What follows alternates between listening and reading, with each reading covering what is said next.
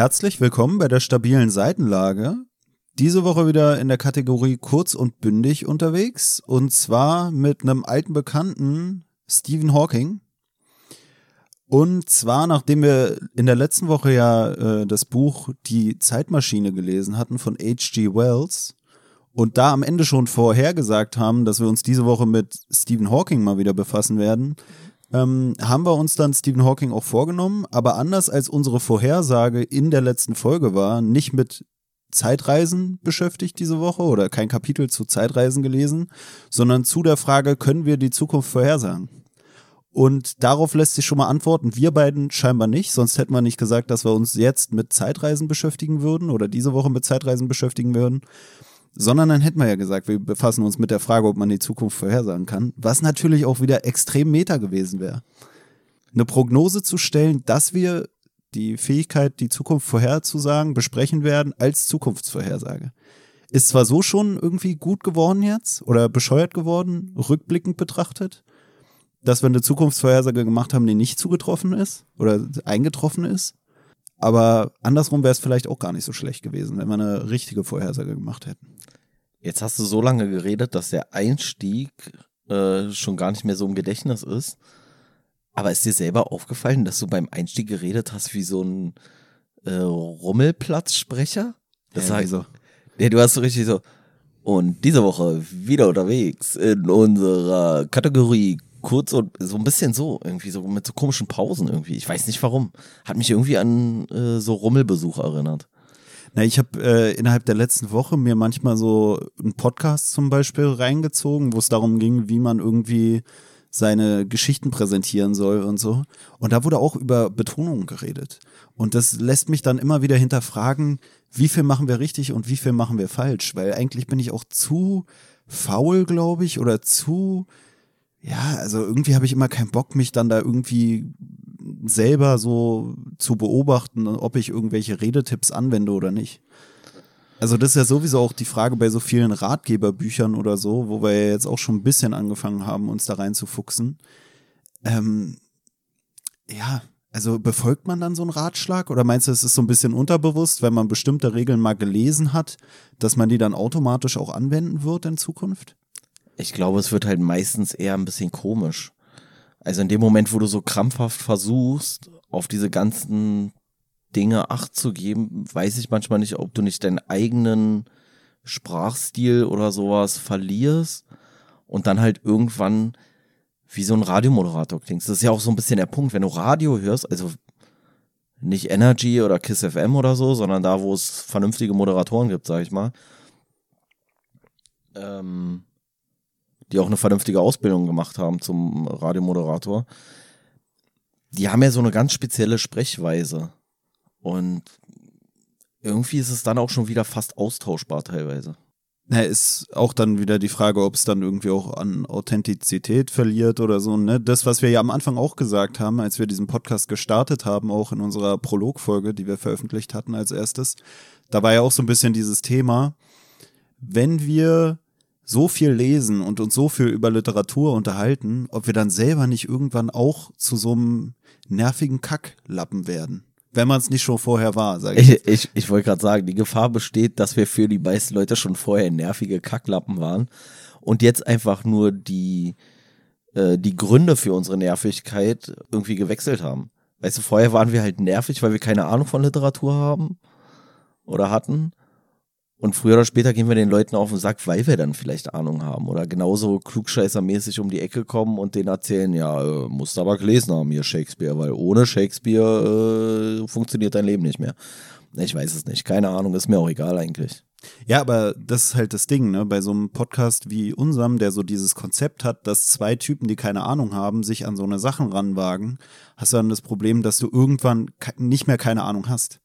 Und äh, so ähnlich ist es, glaube ich, auch, wenn ich so ein anderes Projekt gucke, wo man da vielleicht Parallelen sehen kann, was so diese naive Herangehensweise angeht, ist dann sowas wie jemand wie Thilo Jung, der so ein Format macht, Jung und Naiv, also Politik für Desinteressierte, ähnlich wie wir Literatur für Desinteressierte machen oder für Leute, die sich eigentlich damit nicht so mega viel auseinandersetzen, jedenfalls konzeptuell. Es ist bei uns so angedacht, auch wenn die Hörer dann trotzdem überwiegend äh, Leseratten sind scheinbar, ähm, hat man dann das Gefühl, dass zum einen weiß man nicht, wie vorher das Vorwissen war. Wir können ja auch so tun, als hätten wir keine Ahnung. Aber spätestens bei Folge 50 kann man halt nicht mehr sich so verkaufen, als hätte man noch nie gelesen. Ja, ja, ja. Obwohl das mit so verkaufen, als hätten wir immer noch keine Ahnung von Literatur, das funktioniert eigentlich sogar immer noch ganz gut. Ich wollte gerade sagen. Habe ich mir jetzt selber gedacht, eigentlich sind wir immer noch authentisch. Ich glaube auch der äh, wahre Markenkern bei unserem Podcast ist halt, ich habe gedacht, am Anfang waren wir halt vielleicht für die Leute ignorante Arschlöcher, weil wir uns mit dieser ganzen Literatur nicht äh, beschäftigt haben. Und je mehr wir uns mit Literatur beschäftigen, desto mehr werden wir halt arrogante Arschlöcher. Aber das Arschloch bleibt. Und das ist unser wahrer Markenkern vielleicht, weißt du? Na, vor allem, ja, wie du, wie du schon sagst, dass, dass dieses Arschlochsein gar nicht auf der Ignoranz beruht, sondern einfach tiefgreifender in dem Charakter verwurzelt ist. Ne? Das ist eigentlich auch schon eine interessante Erkenntnis für einen selbst. Und auch wenn man schon am Anfang dachte, man wäre ein selbstverliebtes Arschloch, die Sachen, mit denen wir uns befassen, die können uns ja eigentlich fast nur noch selbstverliebter machen. So ist ja auch wieder so eine Vorhersagefrage wieder, ne? Um nochmal kurz zum Thema zurückzukommen, damit wir immerhin am Ende sagen können, naja, ging doch um Zukunft vorhersagen. War ja im Prolog eigentlich auch schon eine Vorhersage von mir. So, wie wird's in der Zukunft aussehen? Ab wann Also- werden wir die Bildungssprachler sein? Also um äh, vielleicht dann doch nochmal eine Zukunftsprognose zu machen, weil die Vergangenheit habe ich jetzt ja schon geschildert. Fand ich auch Nämlich- gut, dass du so eine Denkpause mit eingearbeitet hast in deine Zukunftsvorhersage. Ja. Das wirkt noch mal prophetischer, weißt du? Wenn jemand Ja. die Vorhersagen einfach rausklöppelt, dann wirkt das nicht mehr so geil. Nee, um nochmal den äh, Zeitverlauf sozusagen ähm, darzustellen. Hab ja schon gesagt, von ignoranten Arschlöchern zu arroganten Arschlöchern und meine These für die Zukunft zu narzisstischen Arschlöchern. So, weißt du, das ist so unser, unser Werdegang innerhalb dieses Podcasts vielleicht. Man weiß es nicht. So back to the roots vielleicht auch so ein bisschen dann. Ignorant narzisstisch oder was? Na, ich, also keine Ahnung, ich dachte mir, waren wir nicht am Anfang schon selbst verliebt? Viel- Vielleicht machen wir es auch irgendwann so, dass wir dann halt, das war ja das Ziel, uns mit den großen Büchern oder den großen Klassikern der Literatur äh, zu beschäftigen. Und vielleicht wird es dann zukünftig einfach so sein, dass wir dann halt wirklich so narzisstisch sind, dass wir nur noch über unsere eigenen Bücher reden, die wir dann permanent schreiben. Weißt du, wir machen nur noch unsere eigene. Jede Woche kommt für uns der neue Klassiker raus, den wir irgendwie so zusammengeschustert haben, so in, in vier Nachtschichten und einfach rausballern oder so. Nur noch die eigenen Folgenbeschreibungen. Habe ich mir jetzt gerade gedacht, wo du das so gesagt hast, wäre es vielleicht sogar das eine geile Idee für eine Jahresrückblicksfolge, dass man einfach seine ganzen Folgenbeschreibungen nochmal durchliest. Und dann, also auch vorliest und dann kurz nochmal bespricht und dann kommen einem vielleicht wieder Ideen, so warum haben wir das nicht mit reingenommen, wieso war die Folgenbeschreibung irgendwie nicht so gut oder man beömmelt sich und die Leute verstehen dann erst, was überhaupt mit der Folgenbeschreibung gemeint war, abgesehen davon, dass bis auf einen unserer Cousins, der uns immer da die Rechtschreibkorrektur gibt, sicher auch keiner die Folgenbeschreibung durchliest. Sind wir mal ganz ehrlich. Eigentlich wäre es dann auch viel lustiger, wenn man gucken würde, ob man anhand der Folgenbeschreibung das äh, jeweilige Werk wiedererkennt. Aber meistens haben wir ja irgendwie einen Verweis auf direkt, also einen namentlichen Verweis innerhalb der Folgenbeschreibung. Aber dass ich dir eine Folgenbeschreibung vorlese sozusagen und du sagst, welches Buch ist das gewesen mäßig, ob Ja, das funktionieren würde. Ich glaube, das würde funktionieren. Noch würde es funktionieren. Bei Folge 200 vielleicht nicht mehr. Na, ich, eben wo ich das schon kommentiert hatte, da dein Ähm, habe ich mich auch gefragt, wo wir jetzt schon bei dieser ganzen authentischen Sache waren und so und bei dem, wie bedacht man spricht oder so, habe ich mir auch gerade gedacht, ist es nicht vielleicht sogar wichtig für den Zuhörer manchmal, dass so ein Ähm drin bleibt oder auch für das eigene Image, was man nach außen transportiert, weil es nochmal ein bisschen überlegter wirkt? Weißt du, also ich frage mich Meinst, gerade. du, meinst, meinst du, mein, mein M wird, wirkt besonders überlegt? Ich weiß nicht. Na, ich glaube schon. Ich meine, im Podcast, du kannst ja nicht irgendwie eine Denkerpose machen, weißt du? So, wenn du dir die Hand ans Kinn hältst, das hört keiner, solange du nicht dabei am Mikrofon rumkratzt. Aber, ähm, ja, wie gesagt, so ein M, das wirkt dann gleich nochmal, oh, guck mal, er denkt auch drüber nach, was er sagt. Er labert nicht einfach nur irgendeine Scheiße ins Mikro. Dann hören die Leute allerdings, was nach dem M kommt und denken, wann hat er jetzt nachgedacht und worauf hat sich das Nachdenken bezogen? Weil offensichtlich nicht auf den Satz, der danach gefolgt ist. Ich glaube, das wird jetzt mal eine Folge, wo ich kein M rausschneide. Damit es nochmal authentischer ist, vielleicht kriegen wir dann ja Feedback. Vielleicht sagt ja dann irgendjemand, die Folge hat sich sehr überlegt angehört. Richtig witzig wäre, wenn wir jetzt aus Prinzip jedes M rausschneiden würden, weil es bedeuten würde, wir hätten nicht einmal drüber nachgedacht. Nach Oder bei den Theorie. anderen Folgen einfach reingeschnitten. Das kann natürlich auch sein. Ja, jetzt haben wir hier schon wieder, sind wir schon wieder richtig abgeschwiffen in die Vergangenheit, in die Zukunft, man weiß es nicht. Was wird deine Prognose für die Folge heute?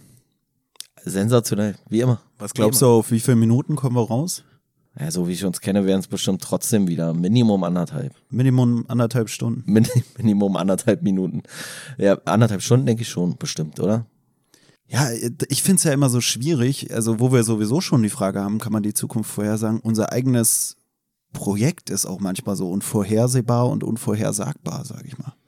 Also, wir haben ja kein, kein wirkliches Skript, außer das, was uns der Autor hinschmeißt.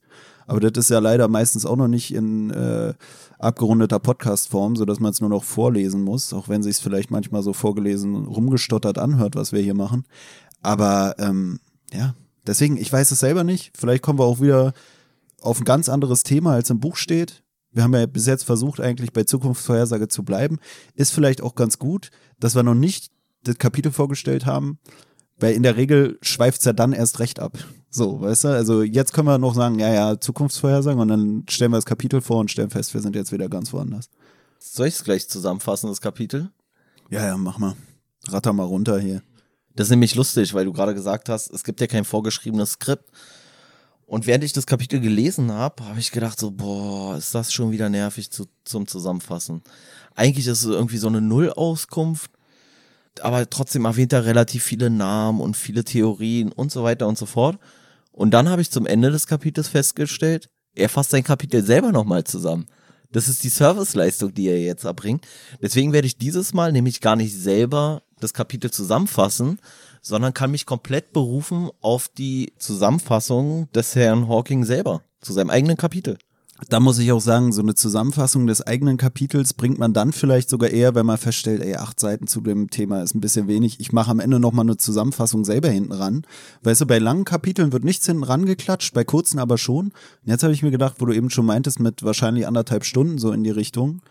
Ähm, ja, wenn die Folge doch kurz sein sollte, dann fassen wir am Ende die ganze Folge einfach nochmal selber zusammen. Ja, oder so. Soll ich mal starten? Ja, ich würde sagen, dann start mal rein hier in die Geschichte. Ja, also die zugrunde liegende Frage war ja, können wir die Zukunft vorhersagen? Und nachdem Hawking sich dann hier ausführlichst erstmal dem ganzen Thema widmet, fasst das danach in wenigen Zeilen nochmal zusammen. Und das, daran möchte ich euch jetzt hier mal ein bisschen teilhaben lassen. Er sagt nämlich ähm, bezüglich der Antwort auf diese Frage dann in der Zusammenfassung, die klassische Theorie, die von Laplace oder Laplace man weiß es schon wieder nicht. Laplace war richtig. Laplace? Ah, oh, da drüben, da sitzt der Kenner. Äh, die von Laplace begründet wurde, besagt, dass sich die zukünftigen Bewegungen von Teilchen vollständig bestimmen ließen, wenn man ihre Position und Geschwindigkeit zu einem bestimmten Zeitpunkt kannte. Diese Auffassung musste revidiert werden, als Heisenberg seine Unschärferelation entwickelte, nach der man nicht gleichzeitig Position und Geschwindigkeit exakt ermitteln konnte. Doch es war immer noch möglich, eine Kombination aus Position und Geschwindigkeit vorherzusagen. Nun könnte selbst die begrenzte Vorhersehbarkeit verloren gehen, wenn man schwarze Löcher in die Überlegungen mit einbezieht. Und dann fasst er es ja nochmal zusammen.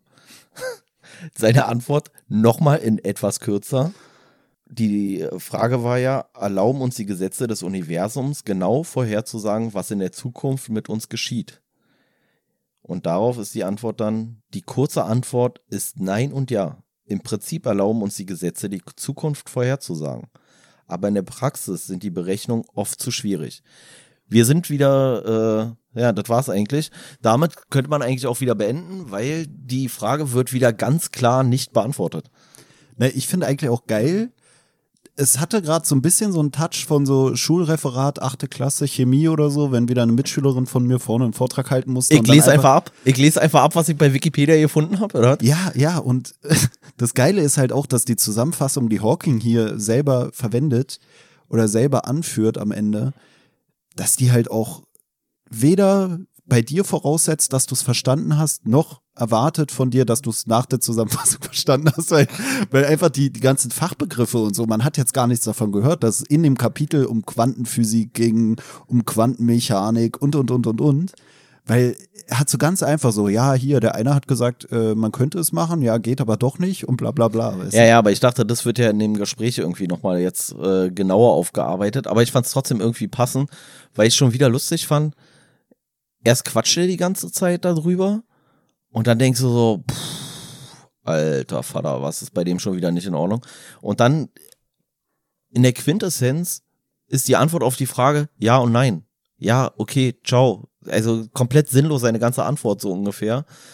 Also es wäre theoretisch möglich, die Zukunft vorherzusagen, wenn man alle ähm, Parameter kennen würde, aber da wir alle diese Parameter nicht berücksichtigen können und teilweise auch nicht messen können, weil die Art der Messung zur Verfälschung des Ergebnisses führt, das äh, führte da auch noch ein bisschen aus, dass es durch, durch Licht, die Messung, die durch Licht stattfinden würde, gleichzeitig durch diese Quanten die Bewegung des Teilchens verändert und somit halt man kein, ähm, ja, kein klares Ergebnis liefern kann. Und dann denkst du dir halt so, ja, okay, geil. Ja, also gewissermaßen dieser Laplace, der hat halt diese Theorie aufgestellt oder diese Aussage getroffen, dass man alles berechnen könnte, wenn man alle Parameter irgendwie in Augenschein nehmen könnte, also von jedem Teilchen die Position und Geschwindigkeit. Wenn man das bestimmen könnte zu einem Zeitpunkt, könnte man dann daraus folgern, wie sich es in Zukunft verhalten wird oder wie sich es in der Vergangenheit verhalten hat. Und da, was du dann ja auch schon meintest, diese Quantenphysik sozusagen, da dachte ich mir auch so, es kann doch nicht sein, dass Quantenphysik so einfach ist. Ja, ja, ja, ja. Ich dachte auch so, habe ich jetzt gerade die Quantenphysik verstanden, so, ja, weißt du? Das war für mich auch so und ich bin immer noch unsicher, ob Hawking das einfach ein bisschen zu einfach hier einem erklärt. Ich, ich gehe davon schon. aus. Ich gehe auch ganz schwer davon aus. Weil wenn es so einfach ist, wie Hawking das hier umschreibt, dann. Dann fragst du dich, warum studieren die Leute dafür, weißt du? Kannst du auch mal hier so zwischendurch bei Aldi an der Kasse, kannst du dir mal kurz die Quantenphysik erklären sonst. Naja, und zwar sagt er hier ja, dass äh, so ein, also ich sag's jetzt für die Zuhörer nochmal so ein bisschen, dass irgendwie die Sonne oder irgendwelche Körper nicht kontinuierlich irgendwie Energie abgeben oder sowas, sondern in so, ja, wie so Pakete. Und das sind dann diese Quanten, dass es halt immer so fitzelweise sozusagen rausgeht also und nicht kontinu kontinuierlicher Strom, genau. Und äh, was Pelle ja auch schon meinte, ist dann halt dieses Problem, dass wenn du irgendwie messen wollen würdest, wie Position und Geschwindigkeit vom Teilchen zum bestimmten Zeitpunkt sind, dass du dann ja auch irgendwie mit irgendeinem Thermometer oder was weiß ich oder mit irgendeinem Messinstrument da dann auch Quanten oder Energiequanten in dieses System, was du bemessen willst, reinschicken musst, um irgendwie einen Messwert zu erhalten. Also muss da irgendwie, wie wenn man irgendeine Laserschranke hat oder so, dadurch, dass du da Licht drauf richtest, gibst du Quanten in das System, was ja wiederum dann dein Messobjekt irgendwie beeinflusst. Ne? Und deswegen kannst du es halt eigentlich nie wirklich feststellen, weil selbst die Messung schon eine Veränderung der Werte sozusagen ergeben würde.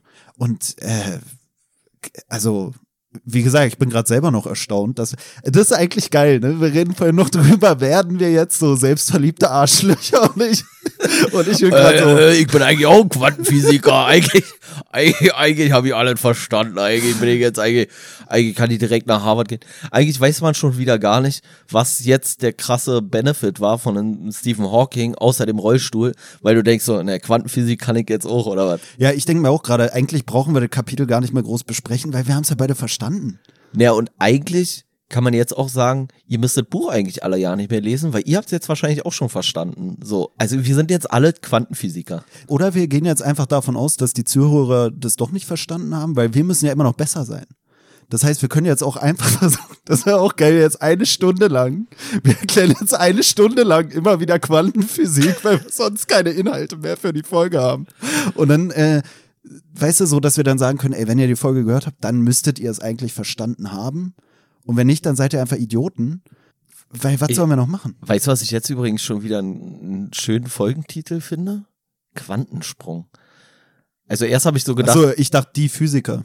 Nee, nee. Wäre eigentlich auch ein guter Titel, weil wir sind's ja jetzt. Leute, was wollt ihr noch? Wisst ihr, da kommen immer alle und sagen so, oh, Quantenphysik, das ist ja keine Quantenphysik. Da denke ich mir so, ja, bring mir alles her, was keine Quantenphysik ist.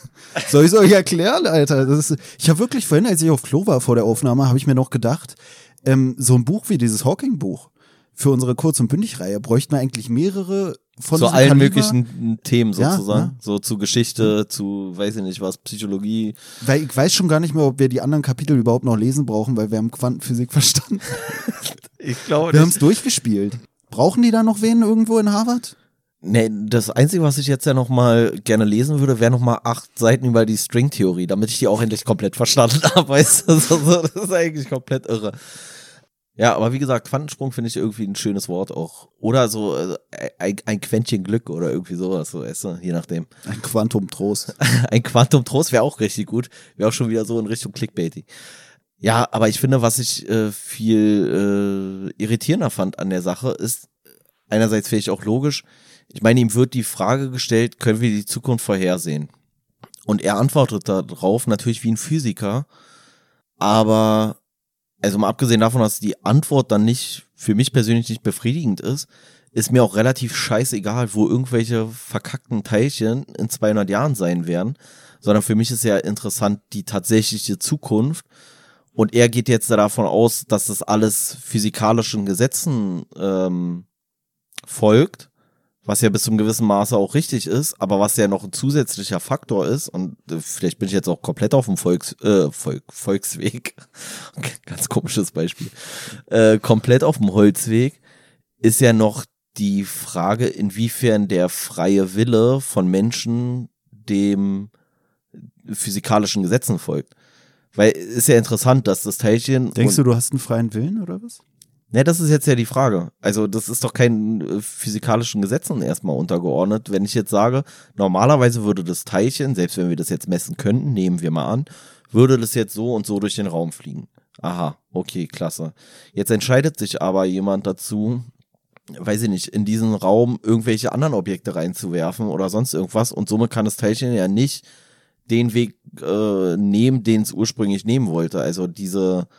Aber da geht es ja, in der Theorie geht es ja darum, dass du alle, die Position aller Teilchen im Raum bestimmen kannst. Ja, aber die Frage ist ja, was ist denn der freie Wille? Also du kommst mit dem freien Willen. ich glaube, ein Physiker scheißt auf den freien Willen. Ja, das meine ich Der freie ja. Wille ja auch irgendwie, also das, was du freien Willen nennst, sind ja auch irgendwelche biochemischen Prozesse oder so, die in dir ablaufen und die auch irgendwelchen, ich meine, jedes Hormon in dir ist ja auch beeinflusst von den ganzen Naturgesetzen, die auf die Teilchen wirken. Genau, und das ist ja, und das ist ja jetzt meine, meine Frage. Also er bezieht es, finde ich, dieses Zukunft voraussehen, wie entwickelt sich die Erde so, als ohne dass es irgendwelche Störfaktoren gibt. Aber wenn wir als Menschen konkret darauf einwirken wollen, wie sich die Welt verändert, das ist doch nicht, das kann doch nicht vorhersehbar sein. Ja, aber alles, was in dir abgeht, zählt ja auch damit dazu.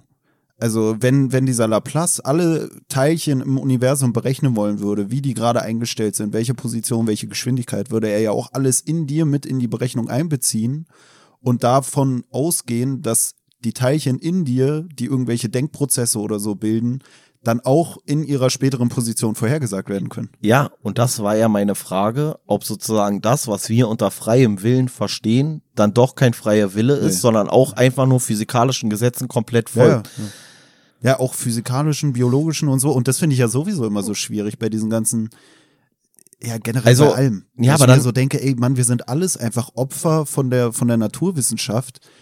Aber unter der Voraussetzung, dass das so ist, für was willst du denn noch einen Mörder zur Verantwortung ziehen? Jetzt ist übrigens schon wieder interessant, äh, dass Tobi vorher eigentlich geplant hatte, vorher zu sagen, äh, eine Prognose zu erstellen zu Beginn der Folge, über welche Themen wir reden werden. Und ich glaube, ich wäre jetzt schon selber nicht drauf gekommen, dass wir über Mord reden.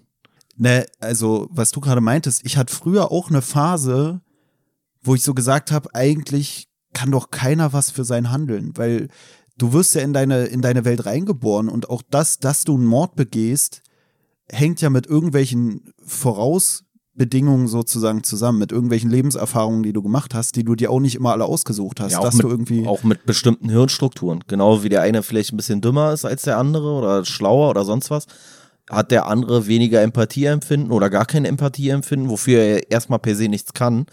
Aber somit macht er es ja nicht aus einer bösen Überlegung heraus, sondern einfach, weil sein Gehirn ihm kein Korrektiv bietet.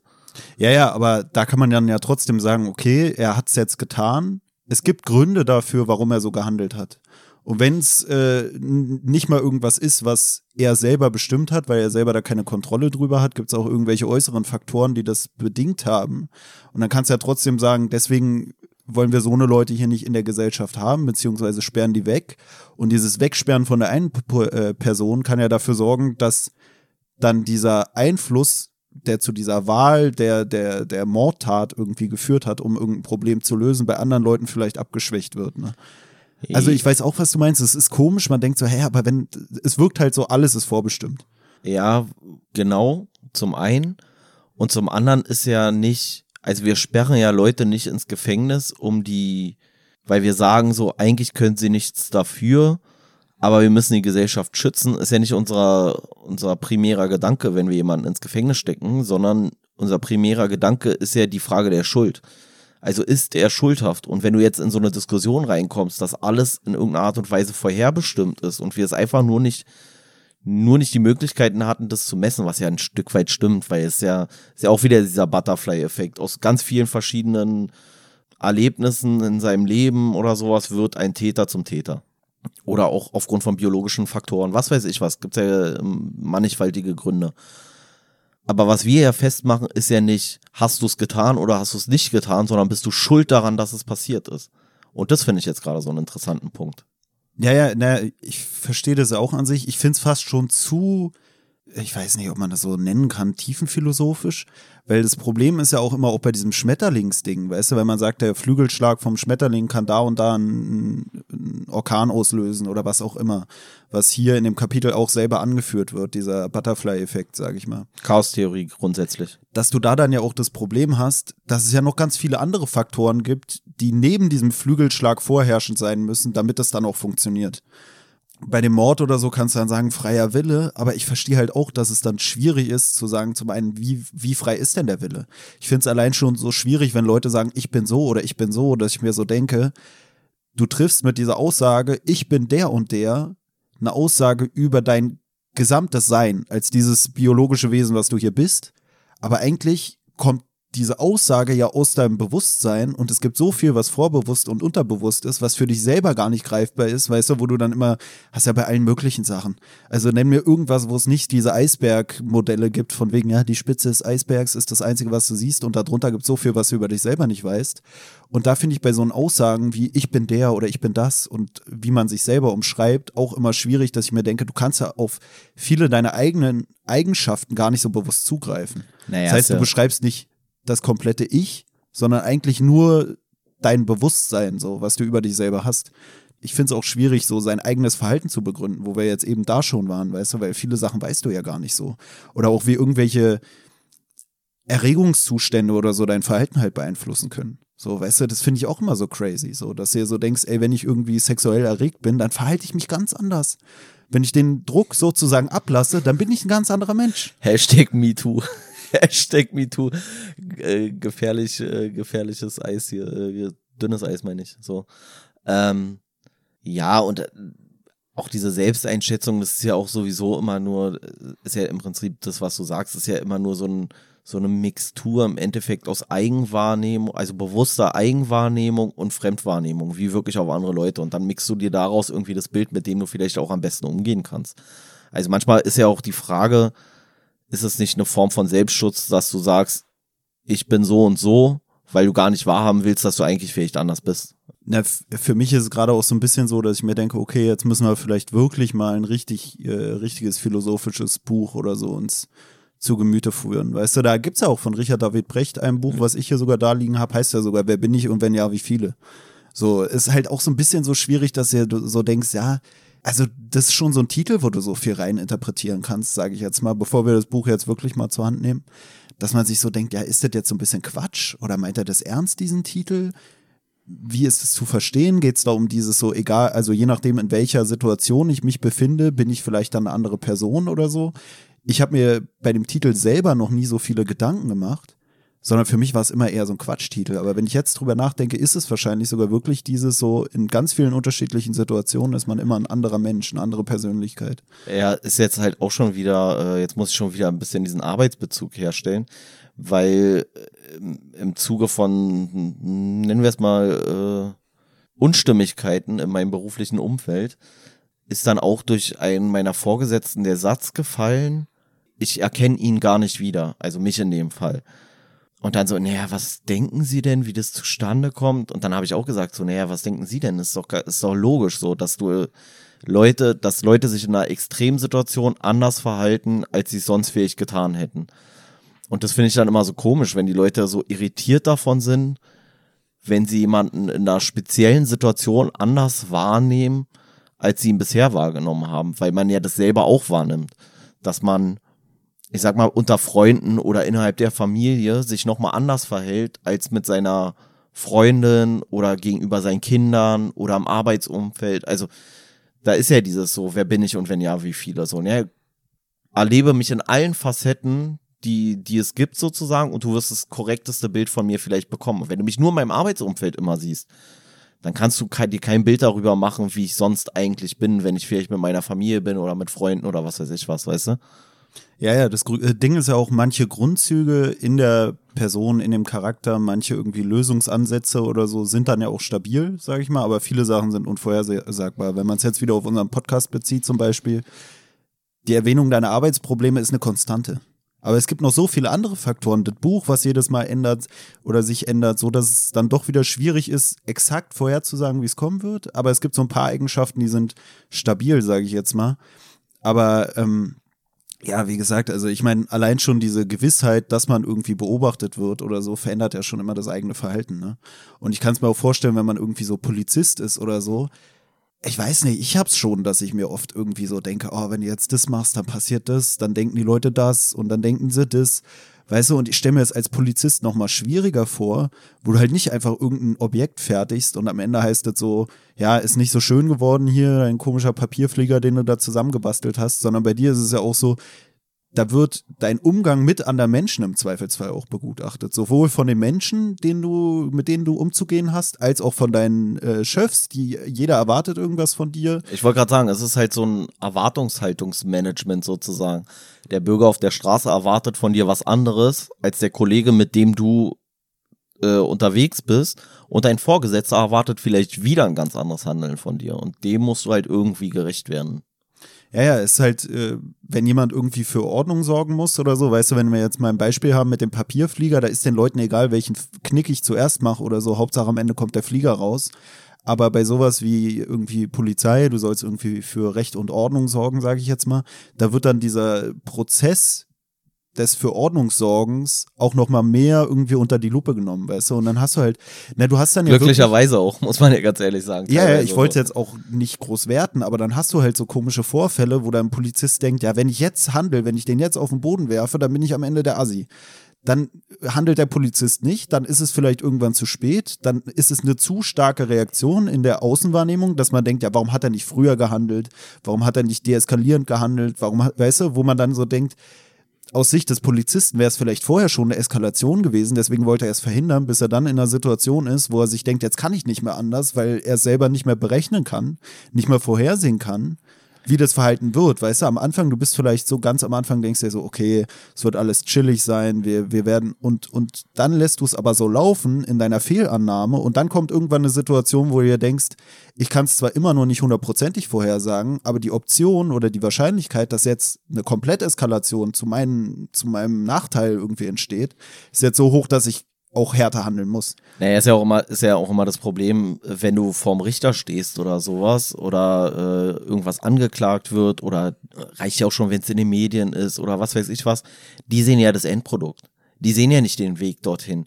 Und manchmal, so wie du es jetzt gerade sagst, wäre die Eskalation viel entspannter gewesen, wenn du dein Gegenüber, dein polizeiliches Gegenüber in dem Fall, vielleicht gleich zu Boden bringst, legst ihm die Handfessel an und setzt den aufs Auto dann sagen die Leute, aber war doch noch gar nicht so viel.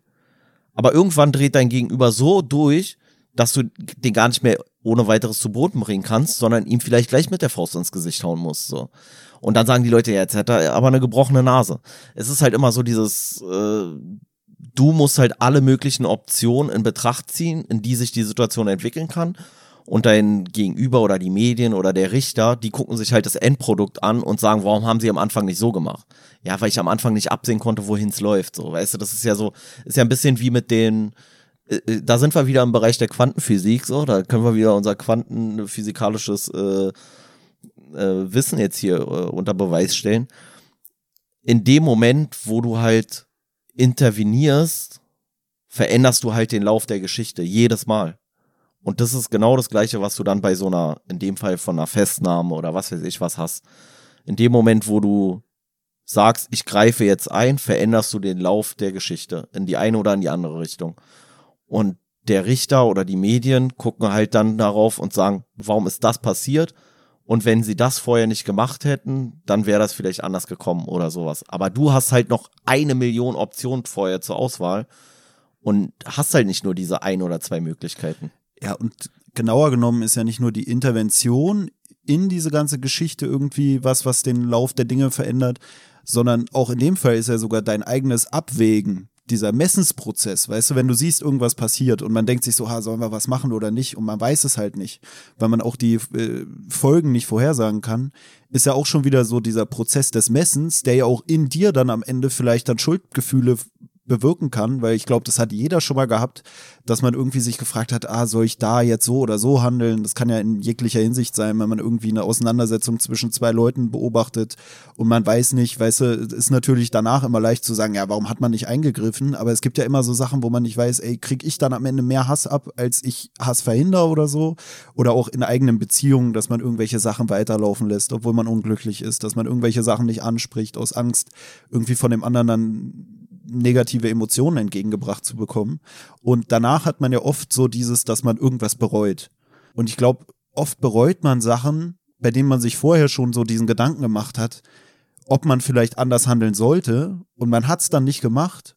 Und dann denkt man so, ey, damals hatte ich diese, hatte ich irgendwie zwei Optionen, habe mich dann für die eine entschieden, obwohl ich da schon so eine Abwägung gemacht hatte, von wegen, ich könnte so oder so handeln. Weißt du, zum Beispiel bei dir da mit deiner Knieverletzung oder so, die du hattest, wo man dann vielleicht erst denkt, ja, soll ich jetzt da hingehen? Dann könnte ich mir vielleicht irgendwas zuziehen. Die Wahrscheinlichkeit halte ich aber für relativ gering. Ja, dann gehe ich mal hin und im Nachhinein denkt man sich so, ey, wäre ich mal einfach stehen geblieben, hätte ich mal einfach auf eine bestimmte Sache geschissen, dann würde es mir jetzt besser gehen und dann bereut man vielleicht auch seine eigenen Entscheidungen so, ne, die man vorher aufgrund von irgendwelchen Fehlannahmen gemacht hat, weil halt eben nicht alles, wie wir es ja schon festgestellt haben, vorhersagbar ist. Ja, wobei das natürlich auch immer nur dadurch zustande kommt, dass man ja nur von dem ein Ergebnis dann ausgeht. Also ich, jetzt um das Beispiel mit dem Knie aufzugreifen, so, jetzt denke ich mir, ach, wärst du damals einfach nicht dahin gegangen. Hättest du einfach drauf geschissen, so, ja, okay, dann wärst du gewesen, dann hättest du dich nicht am Knie verletzt.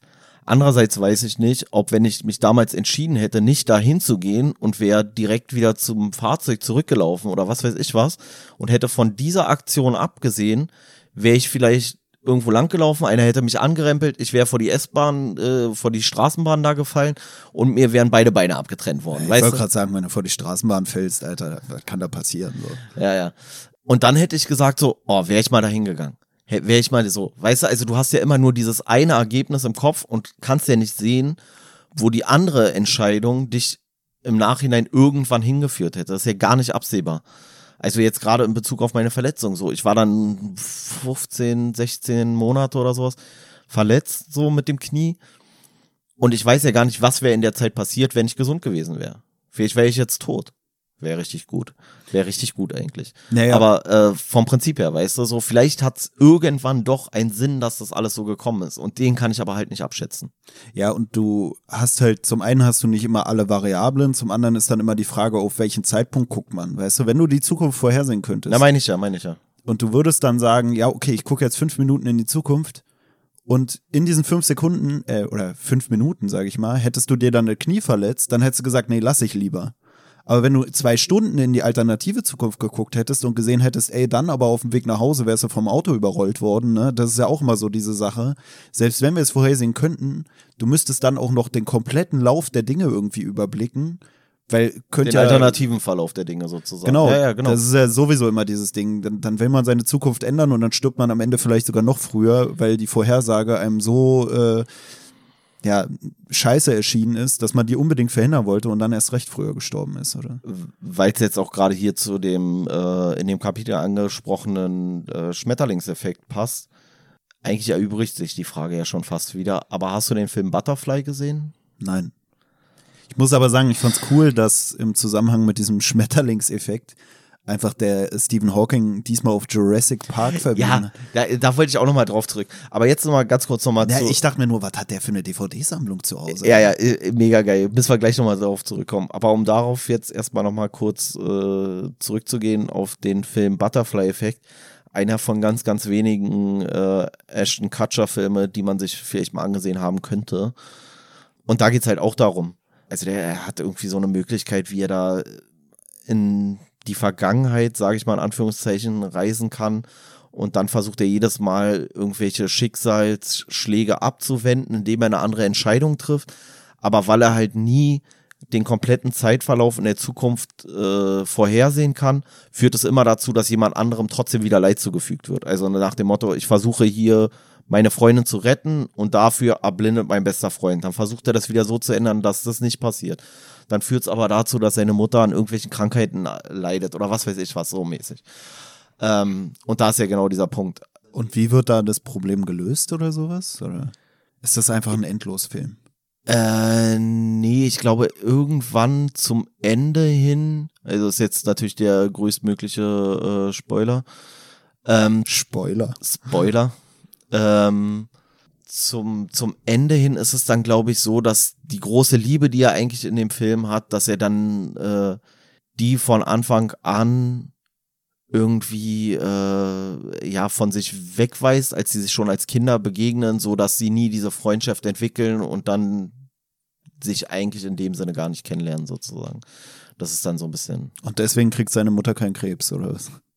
Nee, ich weiß nicht mehr genau, wie das mit der Mutter war, aber nee, das ist dann glaube ich so in die Richtung, dass seine Mutter auf, ich weiß auch gar nicht mehr, ob seine Mutter war oder von irgendjemand anderem, aber aufgrund der Tatsache, dass er dann da so durchdreht mit diesen Zeitreisegeschichten und so und sie macht sich dann so Sorgen und dann, ich weiß nicht mehr, ob sie dann Alkoholikerin wird dadurch oder ob sie dann dadurch irgendwie so Kettenraucherin ist oder keine Ahnung. Ist jetzt auch nicht alles. Äh, Aber das ist auch 100% wieder so eine gelöst. Metaebene, dass die seine eigene Zeitreisegeschichte dann sozusagen als einen Faktor wieder mit in die Geschichte einbauen, weißt du? Das ist halt auch schon wieder so. Ja, ja, ja, ja, aber genau so ist es so, dass, dass sie ihn, also dass die Leute in seinem Umfeld ihn irgendwann für verrückt halten, weil er immer wieder, weil er ja dann auch durch diese ganzen Zeitsprünge irgendwie nicht mehr klarkommt und durch diese ganzen Alternativ Alternativrealitäten nicht mehr klarkommt und dann auch in die Klapse eingewiesen wird und dann zeichnet er irgendwelche verstörenden Kinderbilder und sowas alles. Das ist alles dann, es ufert total aus, es ist total unübersichtlich irgendwann ein Stück weit. Ähm, Also keine Quantenphysik in dem Sinne, dass es komplizierter ist als Quantenphysik. Genau, ne? also äh, Quantenphysik ist ja, ist ja ein Witz. Oh, ja. So, äh, aber jetzt nochmal zurück auf Jurassic Park. Ja, also es ist jetzt der zweite Film, mit dem ich in diesem Werk von Stephen Hawking nicht gerechnet hätte. Also nach Independence Day, wo ich schon ein bisschen überrascht war, kommt jetzt Jurassic Park und ich dachte mal, ich frage mich, was das nächste ist. Matrix. Mat bestimmt kommt Matrix, könnte ich mir vorstellen. KI. Na, und ich denke mir dann so, wenn er über, also in dem Kapitel, wo wir die Folge Erbinformationen zu veröffentlicht haben, dann sagt ja 90 Prozent oder noch mehr, der, der Großteil der Bücher sind äh, sinnlos und für keinen Menschen von irgendeinem Nutzen. Da frage ich mich so, ist das Jurassic jetzt, Park schon. Nee, ist das jetzt so ein, so ein äh, Plädoyer für Wissenschaftsbücher gegen irgendwelche stumpfsinnige Scheiße? Oder ist er eigentlich voll der Twilight-Fan oder so, weißt du? Dass man so denkt, äh, ja, Hawking, was ist denn jetzt? So, weißt du, also ich habe nicht das Gefühl, ich lese das Buch und äh, bin danach inspiriert, mir irgendwelche äh, Wissenschaftsdokumentationen anzugucken oder so. Nein, er verweist viel mehr selber auf irgendwelche Unterhaltungsfilme oder sowas. Weißt du, also es ist auch schwierig, weil ich denke jetzt so, egal welchen Film ich mir angucke, der könnte vielleicht auch noch von Hawking genannt werden. Weißt du, irgendwo wird er immer wieder was Sinnvolles rausziehen, genauso wie wir ja eigentlich auch versuchen, aus jedem Buch irgendwie noch was rauszuholen, was irgendeinen Sinn ergibt. Weißt du, also du kannst ja auch die dümmsten Kackbücher lesen und trotzdem im Zweifelsfall ein gutes oder ein produktives Gespräch drüber führen und damit hat's ja doch wieder einen Nutzen. Weißt du, also jemand, es gibt bestimmt Leute, die würden sagen, so Feuchtgebiete zum Beispiel ist doch voll das Schmutzbuch, hat doch gar keinen Nutzen für die Gesellschaft oder oder oder. Aber dann kann man ja schon wieder den Nutzen für die Gesellschaft von Feuchtgebiete diskutieren und hat damit doch irgendwie vielleicht einen Mehrwert geschaffen. Also ich hätte gern wirklich einfach so eine Schmutzbuchliste von Hawking. Wir haben ja sowieso nach Schmutzbüchern mal gesucht. Und dann würde ich gerne das auf Platz 1 von Hawking nominiert, würde ich gerne mal lesen und dann gucken, ja, kann man da wirklich gar nichts draus mitnehmen? Oder vielleicht dann über diese Frage reden, was ist für die Gesellschaft von keinerlei Nutzen? Das wäre ja auch mal eine Frage. Was ist wirklich nutzlos für die Gesellschaft? Kann Ja, es- irgendwie ein quatschiges Buch, ein Buch, wo es nur um Sexualität geht, nicht auch irgendwas der Gesellschaft bringen? Also was ist wirklich von keinerlei Nutzen? Naja, ist ja auch alleine, wenn du jetzt so dich darauf beziehst, also hier sowohl Jurassic Park als auch Independence Day sind ja ganz klare Unterhaltungsfilme. Und da ist ja die Frage, ist, hat nicht Unterhaltung auch einen Wert für unsere Gesellschaft? Also Ja, ist Nutzen. Nicht, ja, ja, ist es nicht auch irgendwie wichtig? Alleine, ich stell dir auch mal vor, so eine Welt, in der du nur über so wissenschaftlichen Scheiß redest, weißt du? Also so, wo, wo Unterhaltung gar keine Rolle spielt, sondern alles nur unter Produktivität oder unter Profitabilität oder was weiß ich was fällt, so, also wo es immer darum geht, dass es wichtig ist, das zu tun, würde es ja tot ins Bett fallen.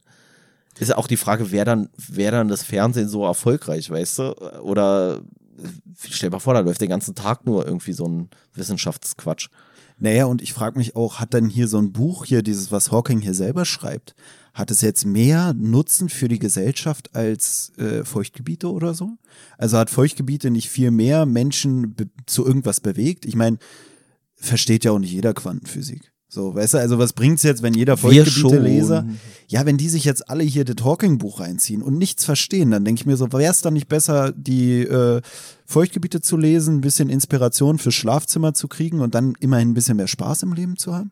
Also das ist auch die Frage, ja, wieder diese Frage, was ist denn Nutzen für die Gesellschaft? Ist es jetzt nützlich für die Gesellschaft, dass wir irgendwann in der Lage sind, zum Mars zu reisen? Ah, nee, doch nicht. Sonne explodiert in so vielen Millionen Jahren oder Klimawandel, wir sterben sowieso vorher. Das hatten wir ja schon bei Erbinformationen, diese Frage, was, oder diesen Gedanken, was bringt's denn überhaupt so, was ich sowieso immer so lächerlich finde, dieses, man forscht, man forscht so an irgendwelchen krassen äh, Sachen, die man erreichen will, so zum Mars fliegen, ja, und dann fliegen wir auf den Mars und dann müssen wir da ja auch nur so lange überleben, dass wir da wegkommen, ansonsten sterben wir halt auf dem Mars.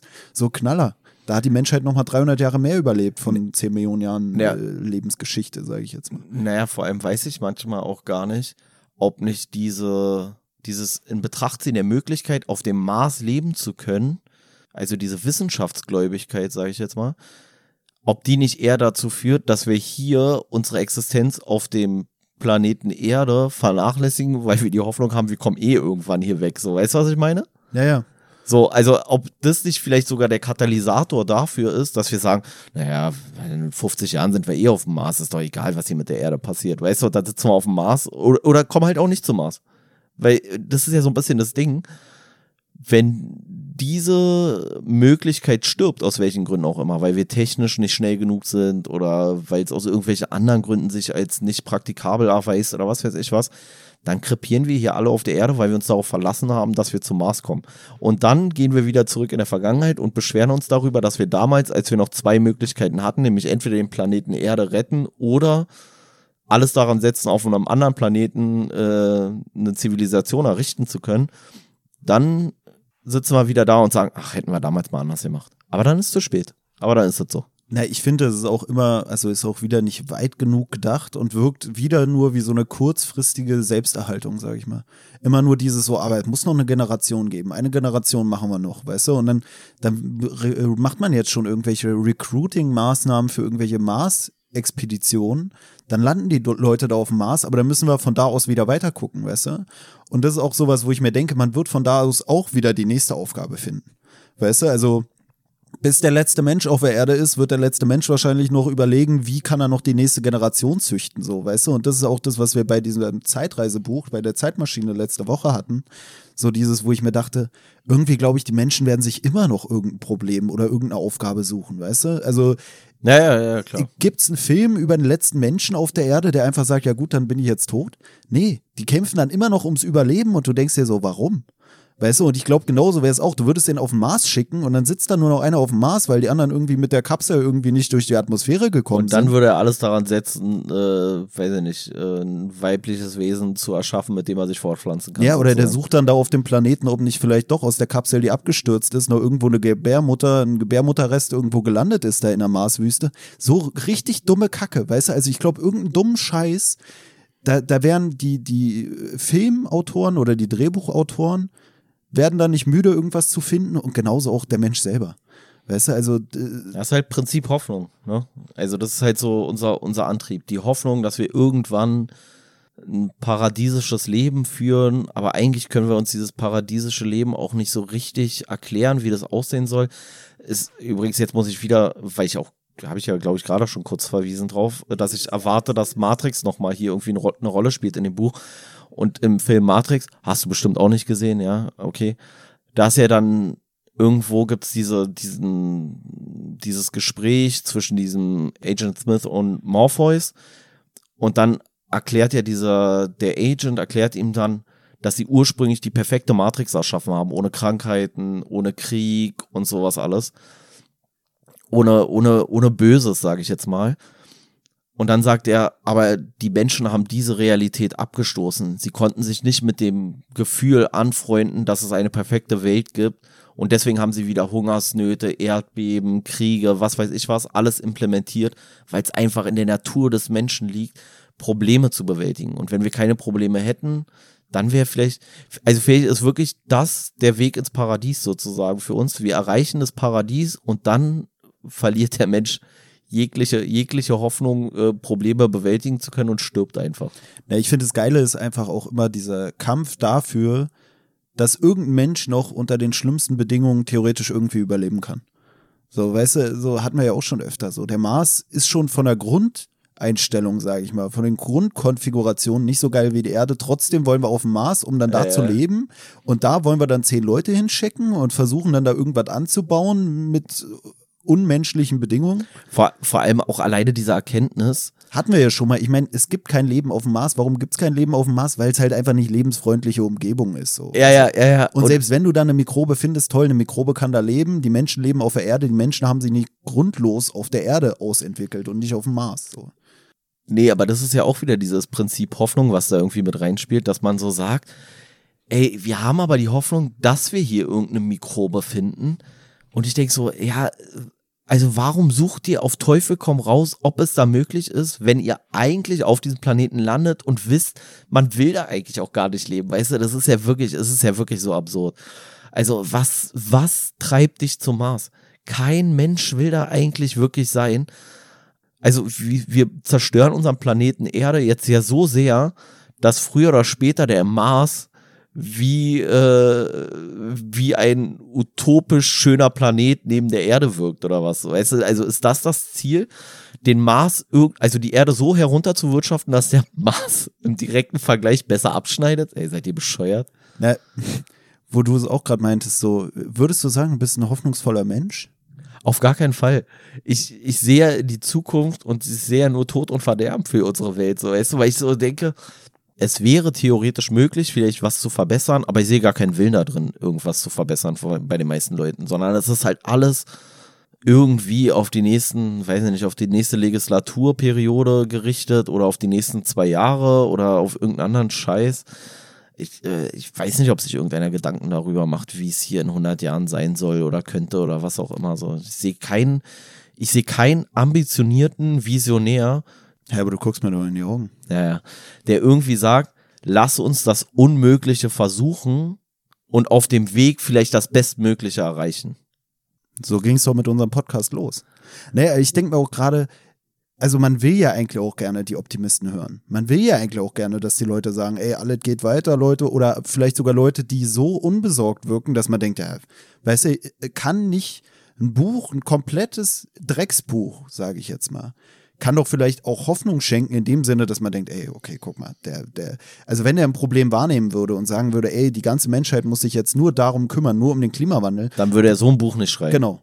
dann, dann würden so eine Themen nicht von Relevanz sein und genau sowas bringt dann vielleicht auch manchmal der stupiden Scheiße, sage ich jetzt mal, Zulauf, weil es das Gefühl vermittelt, ey, eigentlich ist doch noch alles okay. Weißt du, also nicht nur, dass du dadurch die, die Scheiße nicht siehst, sondern diese, also die, die wahren Probleme, meine ich jetzt mit Scheiße. Dadurch, dass es so Leute gibt, die einem diese, diese heile Welt vorspielen, wächst in einem selbst vielleicht auch die Hoffnung so von wegen, ja, okay, eigentlich gibt's, sind die ernsten Themen jetzt nicht so ernst, das gibt's immer wieder, jetzt immer drauf geschissen, so, weißt du? Ja, ich weiß es nicht, keine Ahnung. Also ich habe schon das Gefühl, dass es so, dass die Leute eigentlich die größtmögliche Veränderung wollen, aber nur unter der Voraussetzung, dass sie sich möglichst wenig verändern müssen. Weißt du, also jeder würde sofort sagen, ja, ja, Klimawandel, lass uns was gegen den Klimawandel tun. Aber wenn du sagst, ey, dann lass mal dein Auto jetzt, äh, dein Auto jetzt stehen und fahr mal nicht übers Wochenende jetzt, weiß ich nicht was, in die Berge oder sonst wohin, sondern nimm mal die Bahn, dann sagt er, oh nee, bin ich zwei Stunden länger unterwegs, oh ja, gar keinen Bock, so, äh, und wenn, oder wenn du sagst, so, dann fahr doch mit dem Zug in die Alpen, anstatt in die Rocky Mountains nach, äh, nach Amiland zu fliegen, zu jetten, was auch immer. Dann sind die Leute auch nicht dafür dazu bereit. Also ich glaube, das ist halt so ein bisschen so dieses Groteske daran, so dass, dass man Veränderung möchte, aber man selber will sich halt absolut gar nicht verändern.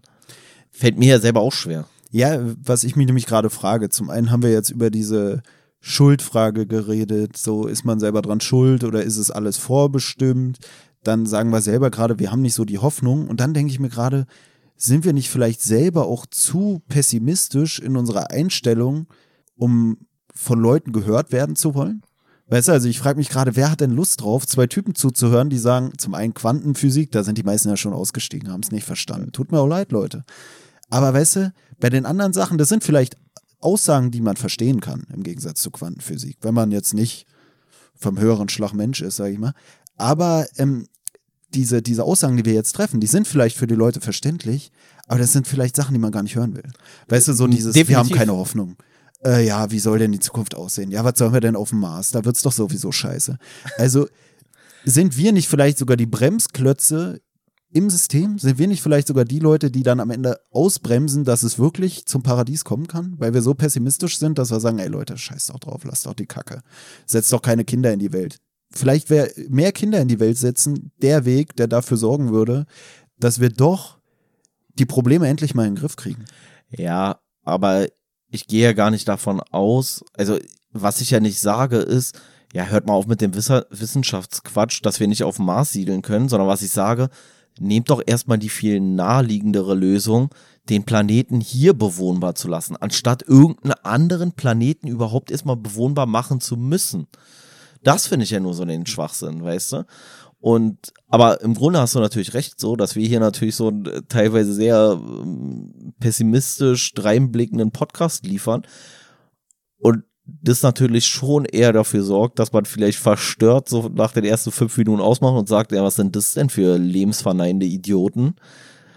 Aber andererseits denke ich mir so, der andere Markt ist doch absolut übersättigt, weißt du? Also, ihr könnt jetzt gerne ausmachen und dann könnt ihr wieder auf Insta euch irgendwie irgendwelche äh, Cremes da andrehen lassen. So. Ja, macht doch. Er ist doch, also dieser Markt, der ist doch gesättigt ohne Ende, so, weißt du? Also, wie es Hawking nennen würde, wie viel Müll gibt es in der Unterhaltung.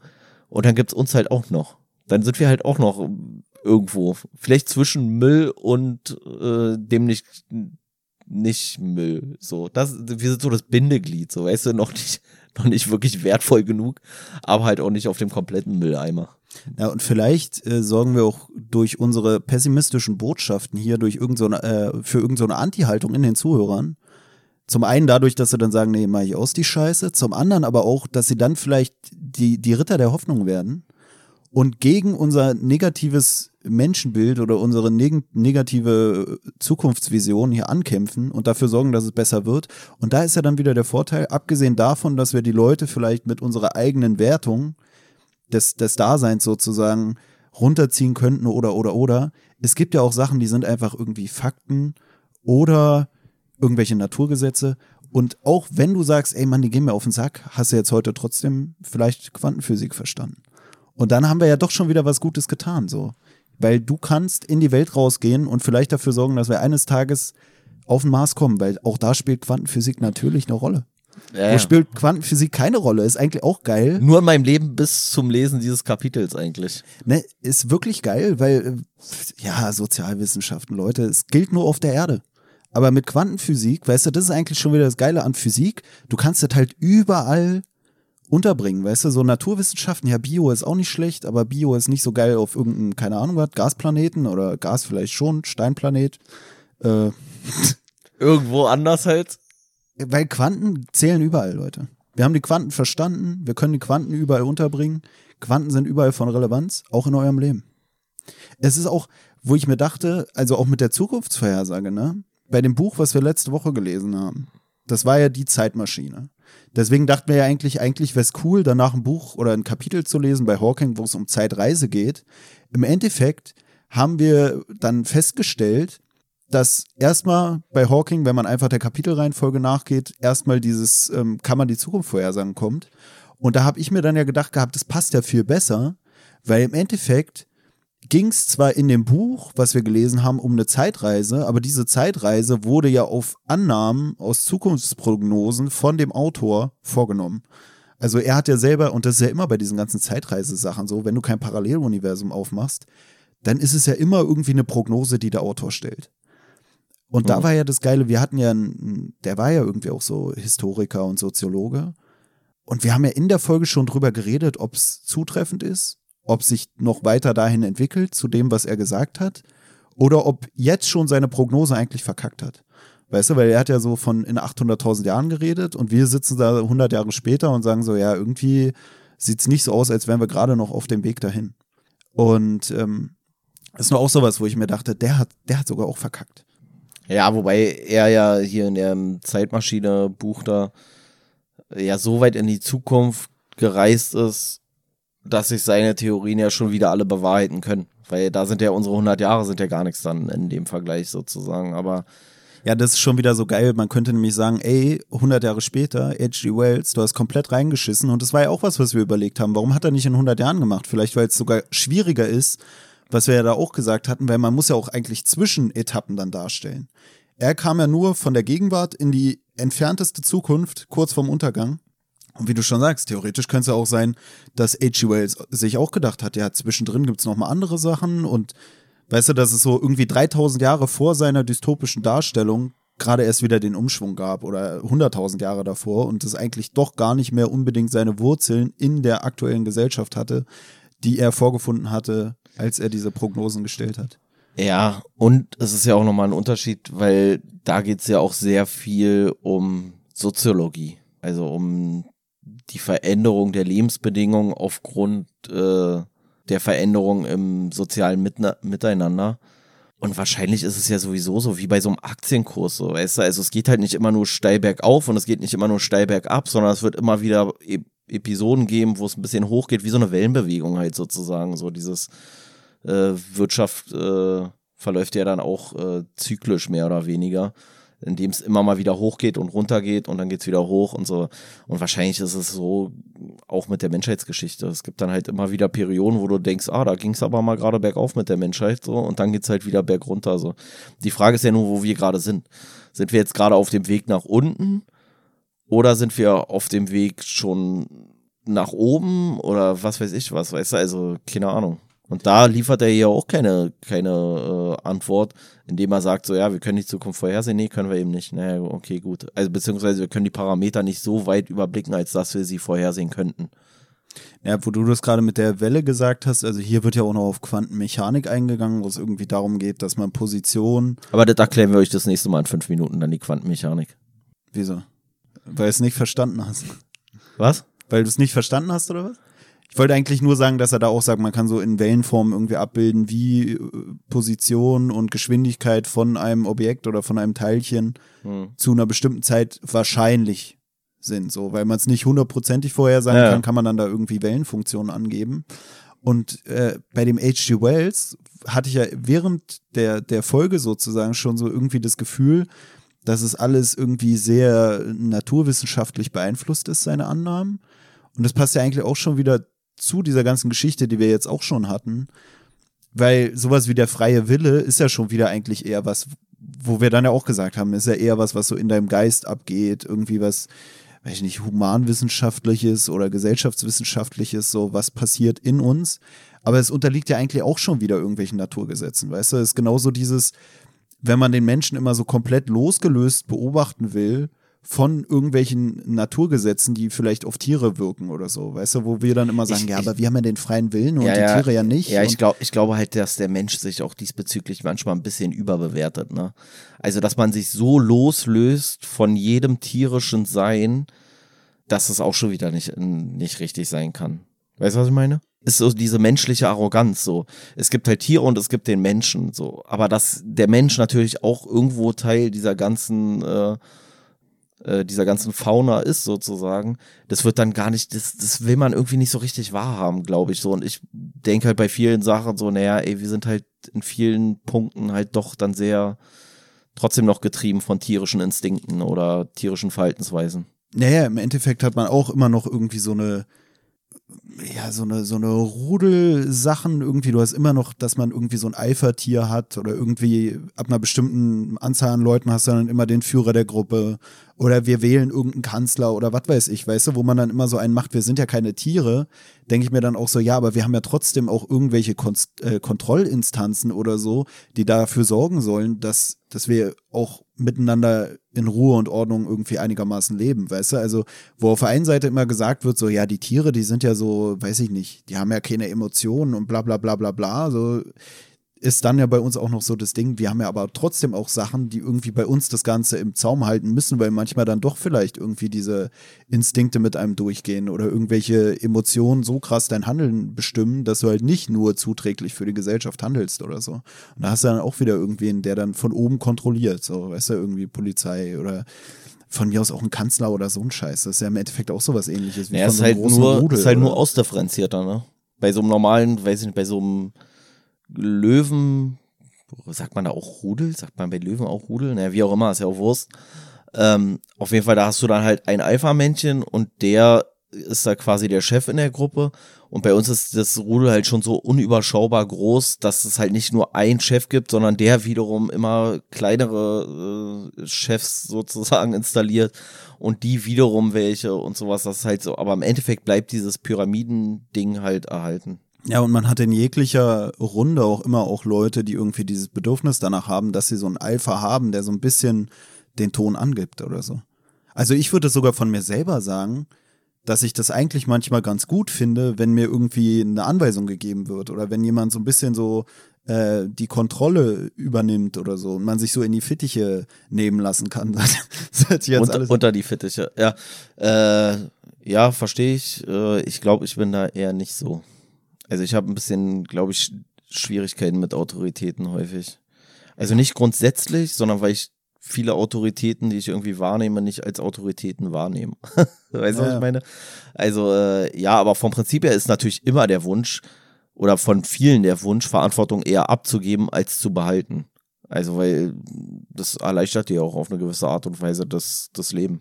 Ja, es gibt einem irgendwie Sicherheit, es gibt einem so Regeln, an die sie auch die anderen zu halten haben, damit sie sich nicht verkacken mit dem, wenn ich nicht vorgesetzt, mit dem Alpha, mit dem, mit der kontrollierenden Instanz oder wie man es nennt. Ja, und so. du kannst dich immer auf jemanden berufen, ne? Wenn du selber nicht der Oberste bist, dann kannst du dich immer darauf berufen, der ist schuld.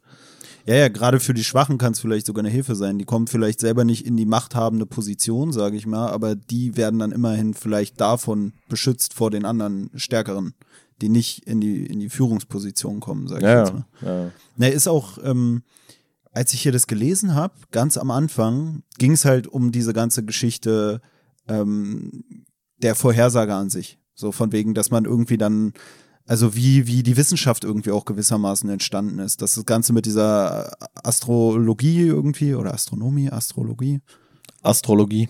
Dass es damals halt äh, losging dadurch, dass man sich irgendwie durch Sternkonstellationen irgendwie was erklärt hat oder irgendwelche Zusammenhänge vielleicht erkannt hat oder so, die mit den Sternen so ähnlich wie es ja eigentlich auch einfach ist mit, mit äh, den Jahreszeiten oder so, dass die bei bestimmten ja, Gesetzmäßigkeiten halt, ja. Genau. Und dass man die da erkannt hat. Und da ist mir, oder musste ich dran denken, dass ich das Gefühl habe, es kann natürlich auch an dieser ganzen Instagram-Meme-Kultur und so liegen, dass diese ganze Sternzeichen-Geschichte übelst an Relevanz gewonnen hat innerhalb der letzten paar Jahre. So innerhalb der letzten drei Jahre hört man dauernd irgendwo was von Sternzeichen und auch äh, hier so eine Künstlerin zum Beispiel, Ja. ich weiß nicht, ob du die kennst, diese Bad Moms J, die dann in Mhm. irgendwelchen Interviews sagt, sie ist ein Triple Air Sign. Ja, ja, die soll immer ihr Maul halten, ey. So, so ein Scheiß. Aber weißt du, was ich glaube, woher das kommt? Also erstmal Astronomie und Astrologie ist schon nochmal ein Unterschied, glaube ich. Aber ich glaube, der Punkt ist, bei so Sternzeichen, also früher hast du ja so eine, so eine gewisse, gewisse Gottesgläubigkeit gehabt. Und die sind ja irgendwann weggefallen. So dieses, so, ja, Gott bestimmt mein Schicksal und weil Gott wollte, dass ich Bauer bin, bin ich jetzt für immer Bauer und ich bin glücklich mit Bauer sein. Stattdessen bist du ja eigentlich in, in so eine relativ freie Welt gekommen und damit bist du natürlich Herr über dein Schicksal geworden. Also nicht mehr Gott verfügt über dein Schicksal, sondern du selber. Und wenn du selber über dein Schicksal äh, bestimmen kannst, bist du auch verantwortlich für das Misslingen deines eigenen Lebens. In dem Moment, wo du jetzt dich dann aber vielleicht wieder auf dein Sternzeichen berufst und sagst, es ist doch davon abhängig, wann ich geboren wurde, in welchem, weiß ich nicht, Aszendenten, welches Sternkreiszeichner, ich kenne mich gar nicht aus in dem Bereich, äh, und das ist bestimmt eigentlich mein Handeln, nimmst du sozusagen wieder einen Teil deiner eigenen Verantwortung weg und kannst dich darauf berufen, wenn mein Leben schief geht, es liegt daran, dass mir diese Eigenschaften über mein Sternzeichen mitgegeben wurden. Weißt du, was ich meine? Also, dass du eigentlich dich so ein bisschen darauf berufen kannst, ja, okay, ich bin zwar ein Idiot, aber halt alle, keine Ahnung was. Alle Wagen sind halt so, dass sie äh, sich eher unterordnen oder das Gleichgewicht und sind halt nicht so. Und deswegen bin ich halt kein Chef geworden, weil ich halt eine Waage bin. Wenn ich ein Löwe geworden wäre, dann wäre ich halt ein Boss geworden oder irgendwie so, weißt du? Naja, zum einen hast du dann wieder diesen Faktor, worüber wir vorhin auch so ein bisschen geredet haben, dass du dir vielleicht dein eigenes Verhalten oder dein eigenes Sein so ein bisschen erklären kannst, deine eigene Persönlichkeit, so, ja, warum bin ich eigentlich so? Ah ja, weil ich eine Waage bin. Wo du ja auch denkst, ja, aber warum sind die Wagen so? Können wir das vielleicht äh, auch mal hinterfragen? Ja, ja, mal ganz. Ja, Also mal, da wird's ja dann schon wieder so mystisch, dass man sagt, ja, weil ich eine Waage bin. Ja, aber warum, weil du eine Waage bist? Warum sind denn Wagen von da bis da? Und was bewirkt das? Also nur, nur weil du da geboren bist? Also sind die Sternkonstellationen irgendwie der, der klare Einfluss? Weil wenn jemand jetzt im, im, im anderen Sonnensystem geboren wird oder so, im, in einer anderen Galaxie oder so, und da wird er dann am 4. Oktober unserer Zeit. Wäre er dann auch genau das gleiche wie du oder wäre er was anderes? Und wäre Also- dann das Verhaltens, die Verhaltensweisen, wären die dann genauso? Weil dann liegt es ja schon gar nicht mehr an den Sternkonstellationen, weil die sind ja woanders anders. Weißt du, also wenn du dann davon ausgehst, ja, weil die Sterne so standen, ja, da stehen andere Sterne. Bist dann was ganz anderes? Oder würdest du da die gleichen Verhaltensweisen prognostizieren? Oder? die Frage erübrigt sich ja jetzt offensichtlich schon. Also du hältst auch gar nichts von Sternzeichen, oder? Ähm, naja, was ich mir gedacht hatte, was ich eigentlich cool finde an Sternzeichen ist, ich finde es eigentlich so einigermaßen, ja, nicht geil, aber ich finde es irgendwie cool, so dieses so, ich bin zum Beispiel Widder. Das finde ich eigentlich ein ganz cooles Tier, sage ich jetzt mal. Oder ein cooles Sternzeichen verglichen mit Waage, so, weißt du? Oder verglichen mit Fisch. Was bist du? Löwe. Ja, das ist ja auch cool. Ja, Schütze ist zum Beispiel auch noch cool. Ja, Skorp- obwohl Schütze immer so lame dargestellt ist. ja, ne? aber Skorpion ist dann ja auch noch so ein bisschen cool. Wo du halt langsam in die Verliererschiene kommst, ist zum Beispiel mit Krebs. Also klar, also so ein Krebs, ja Mann, Alter, so ein Krebs läuft seitlich, Alter. Kannst du schon nicht ernst nehmen, Tier, was seitlich läuft. Hör auf damit, was soll das, ey, lauf aber geradeaus. Krebse sind mega geil, ey. Ja, ja, mag sein. Was halt überhaupt gar nicht mehr dann cool ist. Selbst Wassermann ist ja noch irgendwie cool, weißt du, mit seinem Dreizack oder irgendwie sowas. Aber Fisch, Waage, Zwilling, so richtig lame Tierkreiszeit. Äh, sind ja gar keine Tiere mehr. So. Also, Ja, aber. Waage ist halt lame, einfach weil es ein Gegenstand ist. Weißt du, also wir haben hier so ein Spiel zu Hause, das heißt ähm, Bühne frei. Da hast du vier Leute, die müssen irgendwie eine Situation darstellen und oder einen, einen bestimmten Ort widerspiegeln in ihrer irgendwie äh, schauspielerischen Darstellung. Du hast einen, der guckt zu. Und diese vier Leute, die kriegen halt alle den gleichen Ort und jeder kriegt noch eine Karte mit einer Zahl drauf, die dann bestimmt, welchen Platz in der Hierarchie er einnehmen muss. Und normalerweise ist die vier, also das unterste in der Hierarchie, auch wenn es die höchste Zahl ist, dann, wenn wir das spielen, immer der Gegenstand. Und ich finde dann auch bei diesen Sternzeichen, also manchmal denke ich mir zum einen, dass Leute, die ein cooles Sternzeichen haben, was so, was so das Lebewesen oder so angeht, die Bezeichnung des Sternzeichens an sich, dass die sich vielleicht auch eher mit ihrem Sternzeichen identifizieren und zum anderen halt welche, die dann geile Eigenschaften haben. Ja, weißt du, und dann hast du so den einen, der hat die Waage, der ist dann so, oh nee, Leute, ich bin raus. Also wie oft hast du schon jemanden stolz sagen hören, er ist vage? Noch nie. Ja, vielleicht würde das das Image ein bisschen aufpolieren, wenn man sagen würde, so, ich bin nicht vage, sondern ich bin Justitia. So, weißt du, also so dieses so, ich halte das Gleichgewicht, ich bin völlig äh, frei von irgendwelchen subjektiven Eindrücken, sondern ich bin wirklich gerecht und so. Also dieses Justitia, in der einen Hand die Waage, in der anderen Hand das Schwert, die Augen verbunden, äh, ist ja auch schon wieder ein bisschen cooleres Bild. Aber die Waage selber ist natürlich mega lame. Na, und was ich auch geil finde, wenn man so diese ganze Meme-Kultur gerade anguckt, die so bei Instagram abgeht.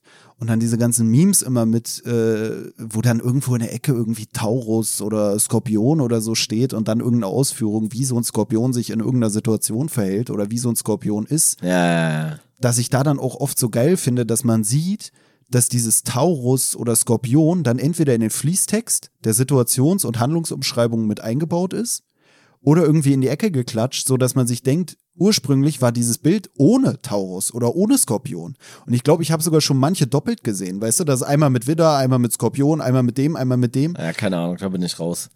Da Stecke ich, auch so, steck ich nicht so drin. So, Ich glaube, wir könnten selber, wäre eigentlich mal eine Idee auch für die Release-Woche, selber so ein Scheiß-Ding einfach irgendwas nehmen und dann da die Dinger austauschen. Machen wir einfach anstatt, anstatt Skorpion, machen wir einfach Taurus rein, posten das bei Instagram und das wird durchgeliked wie sonst was. Genauso wie so ein Paulo Coelho-Ding. Weißt du, einfach irgendein random Spruch, tauscht die Sonne gegen irgendwie den Merkur aus in seiner komischen, äh, visionären Kackerzählung da, in seinem, in seinem schlauen Satz und alle Leute liken es durch. Weil es eigentlich austauschbarer Scheiß ist. Ja, ich find's ja auch sowieso immer schon so geil, dass es ja nicht irgendwie so eine, also mit diesen Sternzeichen, da macht ja auch jede Zeitschrift, macht ja so ihr eigenes Ding bei dieser Nummer, so, weißt du, das ist ja auch so geil. Also wenn du dir ein Horoskop durchliest in der Bravo, dann ist es wahrscheinlich ganz anders, als wenn du dir ein Horoskop durch, ich weiß gar nicht, ob die sowas haben, aber ein Horoskop durchliest in einer, in einer FAZ. Und wenn du dir jetzt wiederum das Horoskop durchliest in der Wendy, ist das wahrscheinlich auch wieder komplett anders als in irgendwie der Fernsehzeitschrift XY oder in der Bunten oder Gala oder keine Ahnung was, weißt du. Deswegen verstehe ich es sowieso nicht. Es ist für mich so komplett beliebig und auch so dieses, also Leute, die sich auf ihre Horoskope verlassen, so, die sind für mich komplett verloren, Alter. Was, was soll dabei rauskommen, ey? Na, was du ja auch schon meintest, zum einen, dass es interessanterweise ist es so, glaube ich, sogar mit die ursprünglichste Form des Glaubens vielleicht, so, so eine, so eine komischen, äh, die Sterne und was weiß ich, Konstellationen, weißt du, wo wir mittlerweile. Ist ja, auch, ist ja auch lustig, dass es das in jeder, in fast jeder Kultur gibt, ne?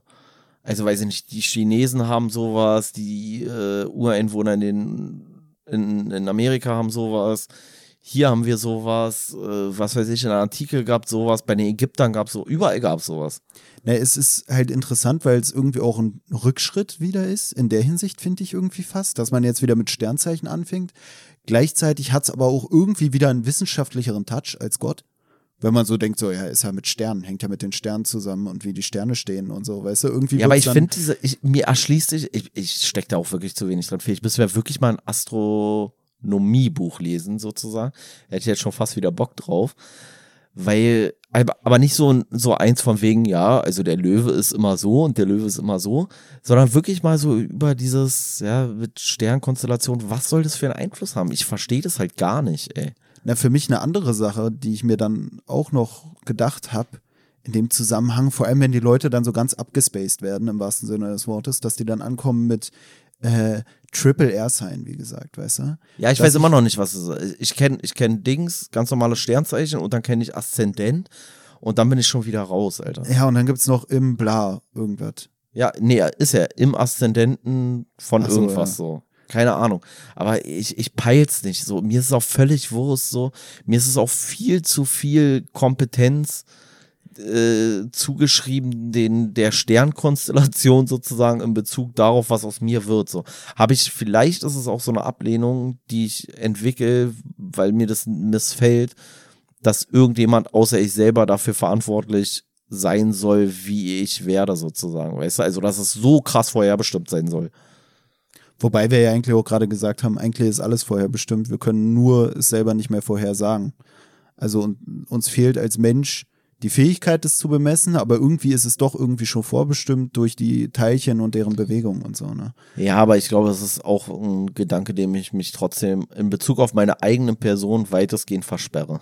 Ne, es wäre halt auch komisch, wenn die Astronomie die einzigen sind oder die Astronomen die einzigen sind, die dann wirklich doch äh, kompetente Vorhersagen treffen können. Wobei da dann vielleicht wieder der Vorteil ist, da es ja eher so eine Pseudowissenschaft ist, dass die halt dieses Quantum nicht in, in deren äh, beobachtete Welt schicken, da sie ja keine ernsthaften Messungen vornehmen. Weißt du, also so kannst du es halt schaffen, dass du eine Vorhersage machst, ohne dein Messgegenstand, dein Messgegenstand, den du, bei dem du irgendeinen Zustand bestimmen willst, beeinflusst, indem du einfach random die Vorsage einfach machst. Indem du einfach der Meinung bist, ich bin der große Hellseher, ich sag euch einfach, wie es weitergeht, ich sag euch, wie sich ein Widder verhält, ohne mich auf irgendeine wirkliche wissenschaftliche vorausgegangene Arbeit oder sowas zu beziehen. Weißt du, ohne wirklich mal mit dem Thermometer rangegangen zu sein, sage ich einfach ja, bis. Meinst du denn, dass diese ähm, Charaktereigenschaften oder so, die man den jeweiligen Sternzeichen irgendwie zumisst, dass sie wirklich in irgendeiner Art und Weise einfach statistisch erhoben wurden? Oder ist es komplett aus dem Arsch gezogen? Nee, ich glaube, es sind so Alltagsbeobachtungen oder so.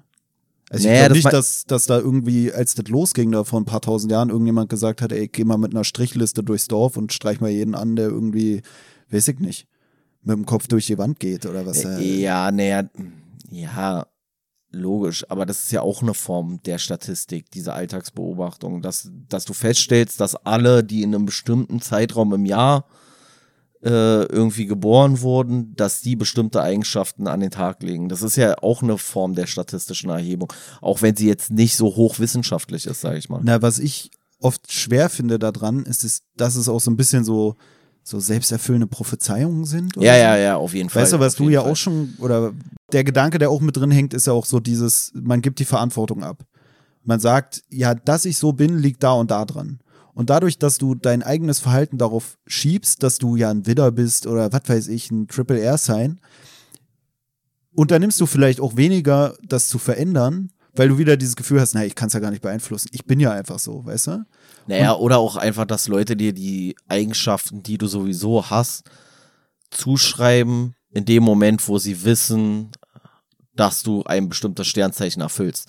Weil die überblicken ja auch nicht alle deine Charaktereigenschaften, sondern dann suchen sie sich halt drei Charaktereigenschaften raus, wo das bestätigt wird, das Sternzeichen, sage ich mal, und auf den Rest ist dann wieder, ja, okay, pff, Ja, Theoretisch würden sie auch noch drei äh, Eigenschaften finden, die bestätigen, dass du vage bist, sozusagen. Aber weil sie halt wissen, du bist Löwe und dann sagen sie, ja, du bist so aufbrausend. Ah, ja, okay, du bist ja aufbrausend, weil du Löwe bist. Oder du bist so bockig, weil du Widder bist. Oder was weiß ich was, weißt du? Ja, und wenn die Beschreibung noch nicht reicht, oder wenn man da nichts, pa- dann nimmt man noch den, den Aszendenten dazu und das was weiß ich und weißt du, also dann irgendwie wird man sich schon und wenn man, zusammenschustern. und, und wenn man es dann immer noch nicht zusammengeschustert hat, dann sagt man so, nee, man kann ja auch nicht alles mit Sternzeichen begründen. Weißt du, so, äh, so ja, okay. Der, die Sachen sind dafür, sind aufgrund der Tatsache bei dir existent, weil du das und das Sternzeichen hast und die anderen, das ist halt einfach so. ja, oder man kommt mit irgendwas, ja, eigentlich bist du ja ein Frühchen und wenn man jetzt dein wahres Geburtsalter berechnen würde, dann bist du ja vielleicht doch ein, keine Ahnung, was Schütze. Ja, okay, äh, ja.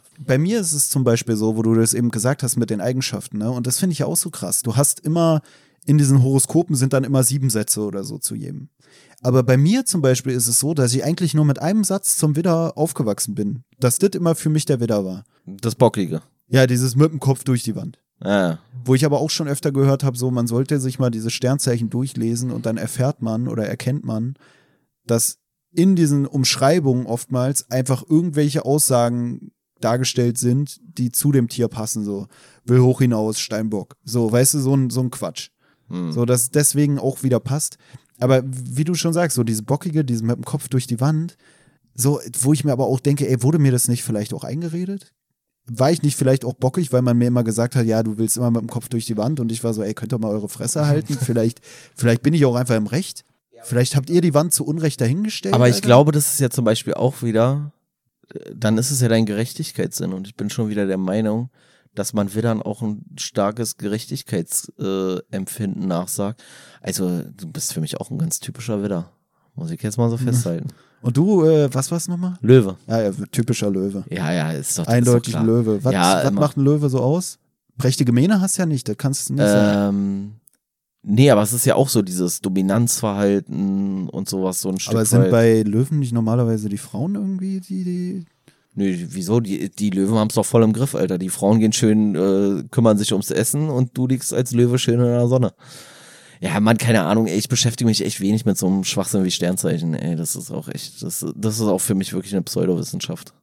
Na, was ich mir irgendwie auch gedacht habe, ist vielleicht in so einer Welt oder in, in unserer Zeit hier auch in Deutschland oder so, dass ich mir dachte, vielleicht ist es auch so ein bisschen so, man, man will was Besonderes sein.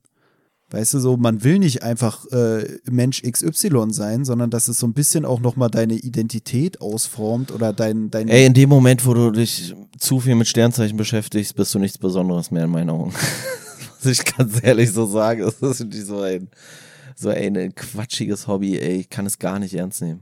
Ja, aber dieses Individuelle. Ja, ja, weißt ich weiß, was du meinst. Dann habe ich Ja, dit ja. und dit im Aszendenten und Nee, dit weißt, noch nee, da nee irgendwo. weißt du, was ich glaube? Die Leute fühlen sich nicht besonders individuell, weil sie das und das Sternzeichen haben, sondern die fühlen sich besonders individuell, weil sie sich mit der Scheiße auseinandersetzen, welche Sternzeichen sie haben.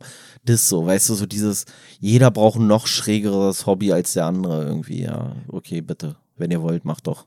Na, ich frage mich dann auch, sind vielleicht Leute, die sich so krass mit ihrem Sternzeichen identifizieren, vielleicht Leute, die ansonsten gar keine Eigenschaften sich selber beimessen können? Weißt du, also kannst du dich nicht selber beschreiben? Musst du dafür jetzt irgendwie über dein Horoskop Bescheid wissen? Kannst du nicht einfach sagen, ich bin so und so? Weißt du, also sind die Leute, die dieses Sternzeichen heranziehen, um sich zu beschreiben, vielleicht sogar Leute, die noch weniger einen Überblick über ihr eigenes Ich haben, die sich deswegen das von irgendjemand anderem hinlegen lassen müssen, damit sie endlich mal sich selber verstehen? Weißt du, also ich hatte es auch schon, dass ich irgendwo auf einer Party war und dann war da auch eine so von wegen, ja, hier, ich beschäftige mich damit und äh, ja, ich bin das und das und wenn du mir sagst, was du im Aszendenten bist, dann könnte ich dir das erklären. Aber dann hatte ich mitbekommen, dann wollte sie es doch nicht erklären. Weil ich hatte da dann auch so ein bisschen das Gefühl, dass ich mir dachte, als ob du das jetzt alles weißt, weißt du? Also es war für mich so ein bisschen so, dass ich das Gefühl hatte, es war so ein Flex, aber gleichzeitig dadurch, dass eigentlich keinen interessiert, was du über deine scheiß Sternzeichen zu sagen hast, musst du es auch nie beweisen. Ja, aber ich glaube, ich glaube wirklich, dass es mehr so eine, so eine Entschuldigung oder so ein Stehlen aus der eigenen Verantwortung für das eigene Handeln äh, ist, wenn man sich damit so viel beschäftigt. Weil du dann halt sagen kannst, ja, ja, hm, ich weiß, ich bin auch immer wirklich ganz schön bockig und so, aber ich, ich, ich bin halt wieder, was soll ich machen? Ich bin da reingeboren. Ich kann nicht anders. Ja, ey, weißt du, trag Verantwortung für deine eigene Scheiße, ey, und fick dich mit deinen Kack-Sternzeichen.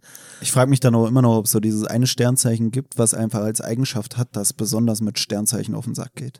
Weißt du, es ist auch so dieses, ich, wie, wie sagt man das so, Shiny Snowflake oder so? Gibt es manchmal, glaube ich, so als Be- Bezeichnung so für Leute, die unbedingt ganz besonders sein wollen. Ja, keine Ahnung. Also weiß ich nicht, ob so ist, äh, vielleicht auch die Leute, die besonders zufrieden sind mit ihrem Sternzeichen. Also weißt du, ist es vielleicht so, dass du dir so anguckst, na, was bin ich für ein Sternzeichen Fische, dann siehst, stellst du fest, boah, Fische sind richtig langweilig. Und dann sagst du, nee, da will ich auch mit Sternzeichen nichts mehr zu tun haben. Oder du guckst halt an dein Sternzeichen und sagst so, Oh, Löwe, ja, Löwe ist schon ein cooles Sternzeichen. Dann will ich jetzt mal alle Sachen, also damit das noch mehr Relevanz bekommt, möchte ich mich jetzt noch mehr damit beschäftigen oder sowas.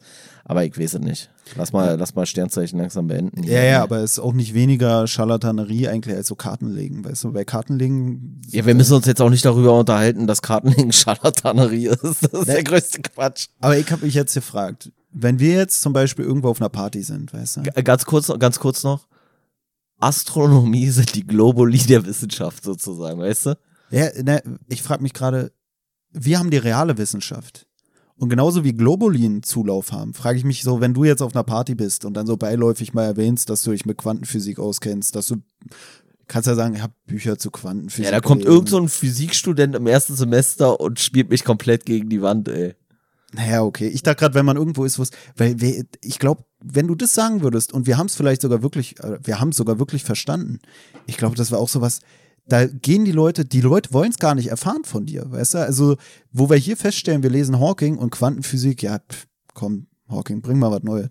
Weißt du, da ist es dann vielleicht auch so, dass wenn du auf einer Party auftauchst und dann leise in den Raum rufst, von wegen, ey Leute, hier Quantenphysik ist genau mein Thema, dass die Leute vielleicht so viel Angst davor haben, dass sie es gar nicht erfahren wollen. Und wir stellen hier fest, wir lesen hier so ein Hawking-Buch zu ansprechenden oder anspruchsvollen Themen. Und am Ende sind die anspruchsvollen Themen dann doch so lapidar abgehandelt, dass wir dann nur noch über Sternzeichen reden.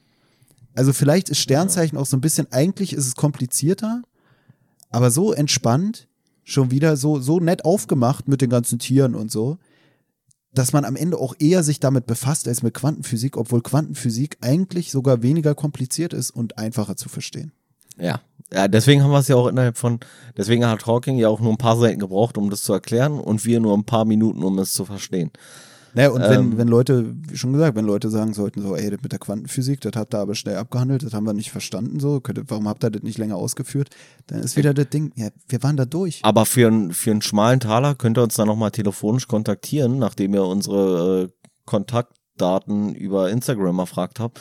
Und dann erklären wir euch das ganz kurz in einer 5 Minuten Telefonschalte für einen schmalen Taler von, was wäre dafür angebracht? Für ein, für einen äh, Crashkurs im, im Bereich Quantenphysik. Ich finde 500 Euro könnten schon sein, oder? Ja, ich habe auch schon überlegt, ob wir uns vielleicht einfach mal irgendwo bei einer Uni, ob wir einfach mal anfragen, ob wir Ob- da nicht ein Seminar Ob wir, schmeißen nicht, können. ob wir nicht die Professur an uns reißen können. Ähm, Hätte ja. ich eigentlich Bock drauf. Stell mal vor, wir, wir stehen in der TU, so Erstsemester Physik. Und dann sagen wir so, heute, heute Leute, erklären wir euch die Quantenphysik. Nee, äh, äh, hier, äh, drittes Semester Physik, Thema Quantenphysik. Nehmt euch mal noch zehn Minuten Zeit so und dann könnt ihr das restliche Semester könnt ihr dann euch schön die Füße hochlegen. Alter. Ist halt auch geil, weil in äh, der Physik, da haben die wahrscheinlich so ein ganzes Modul, ein ganzes Semester, dann Quantenphysik 1 und 2, im, im Master noch höhere Quantenphysik und wir sitzen hier, haben so acht Seiten zu äh, Zukunftsvorhersagen gelesen, anderthalb Seiten ging um Quantenphysik und wir haben das Gefühl, ja, was soll noch kommen? Äh, genau. Aber wie gesagt, Astronomie, absoluter Quatsch. Brauchen wir nicht mehr. Äh, Quantenphysik haben wir jetzt verstanden. Und im Zweifelsfall bei der Quantenphysik, dann kommen da dann nur noch Formeln zu, wo du dann da irgendwelche Berechnungen anstellen musst. Und da muss ich sagen, wer bei Quantenphysik mit Formeln kommt, der hat die Quantenphysik nicht verstanden. Leute, Eben. was sollen wir denn da eintragen? Wir können es doch nicht bestimmen. Mach XY, mach gleich Z, haben wir fertig. Läuft. Äh, hast du hier noch was, äh, hast du noch was aufgeschrieben hier? Na, sonst waren dann nur noch so ein paar Sachen drin, äh, wo ich mir dachte, ja, okay, habe ich jetzt vielleicht nicht ganz verstanden, was ja aber auch daran liegt, dass Stephen Hawking vielleicht auch die Leser dann unterschätzt, dass er sich so dachte, okay, da muss ich jetzt gar nicht alles ausführen. Zum einen, wenn da die Krümmung der Raumzeit erwähnt wird, wo ich mir dachte, hatten wir das nicht schon in vorangegangenen Kapiteln? Keine Ahnung mehr, aber wir haben uns die Folge ja auch nicht nochmal angehört. Wir haben es Ja. vielleicht in der Folge besser erklärt oder besser nochmal umschrieben, als wir selber verstanden haben. Ja, aber der, der Punkt ist ja auch, ähm, ich bin ja Quantenphysiker und nicht äh, ja, stimmt. Raum, Raumzeitkrümmungsphysiker. Ist auch ein ziemlich sperriger Begriff so. Ja, ja. Und deswegen, da muss ich also sagen, also wenn jetzt irgendeiner hier noch ein bisschen was über äh, Raumkrümmung irgendwie von mir erfahren möchte, nee, kommt einfach bitte in mein ähm, in meine Vorlesung zum Thema Quantenphysik. Das Ding ist auch noch fünf Minuten durch. Also da müssen wir jetzt hier nicht noch mit Raumzeitkrümmung anfangen. Ja, und wer es da noch nicht verstanden haben sollte bei Pelle, nächstes Semester ist ja bei mir Quantenphysik 2 dran. da gehen wir dann nochmal die ganze Quantentheorie durch. Naja, ähm, ja, Krümmung der Raumzeit war die eine Sache. Dann noch eine Sache, die ich ganz interessant fand, weil äh, da wurde eine Anekdote geschildert, dass der Laplace irgendwie mit ähm, Napoleon gequatscht hat. Und da habe ich dann, also da ging es so darum, von wegen, ja, ähm, dass Napoleon irgendwie gesagt hat, ja, aber wenn alles berechenbar ist, äh, äh, was ist denn da mit Gott? Sorgt Gott nicht für eine Unberechenbarkeit oder so? Ah, ja. Und da sagt der Laplace irgendwie, ja, wenn es Naturgesetze sind, dann sind es ja nur dann Naturgesetze, wenn Gott da nicht eingreift. So von wegen, äh, er hat Gott Ja. nicht mit äh, nicht missachtet in seiner Theorie, sondern er geht davon aus, dass Gott in diese Gesetze nicht eingreifen würde. Und da war für mich einfach nur der Gedanke, dass ich jetzt dachte, ist das jetzt wirklich so? Hat der wirklich mal mit Napoleon gequatscht? So, was quatscht denn ein Physiker mit Napoleon? Oder äh, ist das einfach nur so ein, so ein, was so dem nachgesagt wird, eigentlich hatten die nie Kontakt? Habe ich nicht verstanden. Hä? Wieso? Angela Merkel unterhält sich doch auch mit irgendwelchen Physikern oder sowas. Also die ist ja selber Physikerin, aber Ja, wahrscheinlich deshalb. mit ihrem Mann zum Beispiel. Ey, äh, Vielleicht treffen wir sie ja. Vielleicht setzt sie sich ja bei Quantenphysik nochmal rein. Ich weiß ja nicht, was die in der Physik gemacht naja, hat. ähm, die hat ja jetzt wieder Zeit. nee, wenn wir, wenn wir dann im vierten Semester äh, Quantenphysik 3, angewandte Quantenphysik geben, dann setzt sich die Frau Merkel vielleicht auch nochmal rein. Äh, Eben, die ist jetzt ja raus aus der Nummer, also ist ja nicht mehr angetreten, also die hat jetzt Zeit ohne Ende. Ja, also wenn Sie das hören, Frau Dr. Merkel, ähm, dann kommen Sie einfach zusammen mit Ihrem Mann. Wenn ich Frau Dr. Merkel, achso, Frau Dr. Merkel habe ich gesagt, ja gut, dann. Ich würde auch vor Semesterbeginn extra früh für Angela Merkel nochmal so einen Brückenkurs anbieten, dass er dann in den Semesterferien sich nochmal hinsetzen kann. Können wir nochmal alle durchgehen, was bis zur Quantenphysik drauf sein muss? Also die ersten drei Kapitel, die ersten 50 Seiten aus Stephen Hawkings kurze Antworten auf große Fragen, die müssten dann schon mal das, ist das, das ist das Basiswissen. Das müssen sie schon mitbringen. Wenn sie das nicht mitbringen, dann sind sie auch halt auch in der Quantenphysik 3 äh, verloren. Quantenphysik 1 und Quantenphysik 2 würden wir ihnen ja in den 10 Minuten, bevor die eigentliche Vorlesung anfängt, nochmal näher bringen. Ja, aber für Quantenphysik 3 brauchen sie schon das Vorwissen aus den ersten 100 Seiten Stephen Hawkings äh, große Antworten, nee, Quatsch, äh, kurze Antworten auf große Fragen. Ja, und äh, bei 1 und 2 kann man dann auch frei wählen. Kann man auch sagen, erstmal mache ich die 2, dann mache ich die 1, weil es baut sowieso alles aufeinander auf. Es ist eigentlich ist auch fast dasselbe. Der, der, der signifikante Unterschied von äh, Quantenphysik 1 zu Quantenphysik 2 ist die Zahl nach der Quantenphysik. Das kann man schon mal so feststellen. Ja, das Ding ist halt einfach, es ist auch so krass aufeinander aufbauend, dass du danach halt eigentlich auch wieder mit der 1 anfangen musst. Nachdem du 1 und 2 immer durch hast, man muss es auch immer wieder Teufelskreis. Refreshen. Ist ein Teufelskreis, ey, da sieht man wieder, nicht nur die Geschichte, auch die Physik bewegt sich in Zyklen. Weißt du? ja, ich wollte gerade sagen, es ist immer im Wandel. der, Quanten Quanten der Quantenphysikzyklus könnten wir eigentlich zum Bestandteil vom, äh, vom fünften Semester dann machen, Physik. Quantenphysik, äh, Quantenphysikzyklus 1 und dann vielleicht noch Quantenphysik-Zyklus 2. Na, man sagt ja auch immer, die Wissenschaft ist auch immer im Wandel. Dementsprechend könnte ich als Quantenphysik-Experte jetzt auch nicht mehr meine anfängliche Definition der quantenphysikalischen Erkenntnisse wiedergeben. Nicht, weil ich es jetzt schon wieder vergessen habe und vorhin noch mal kurz die Seite äh, durchgelesen habe, bevor ich, sondern einfach, weil sich so viel getan hat, Leute. Ich weiß auch schon gar nicht mehr, ob, wenn jetzt irgendjemand sagt, ey, ich bin Physiker, ich habe mir das nochmal angeguckt, stimmt ja gar nicht, was ihr am Anfang gesagt habt, was hat ein Tobi da über Quantenphysik geredet? Hat sich auch ein bisschen was getan. Ich wollte eigentlich gerade den äh, Zuhörern die Angst davon nehmen, wenn man ja sagt, die Wissenschaft ist immer im Wandel und die Welt ist ja auch immer im Wandel. Unsere Vorlesung bleibt immer gleich. das, das, das ändert sich nämlich überhaupt nicht.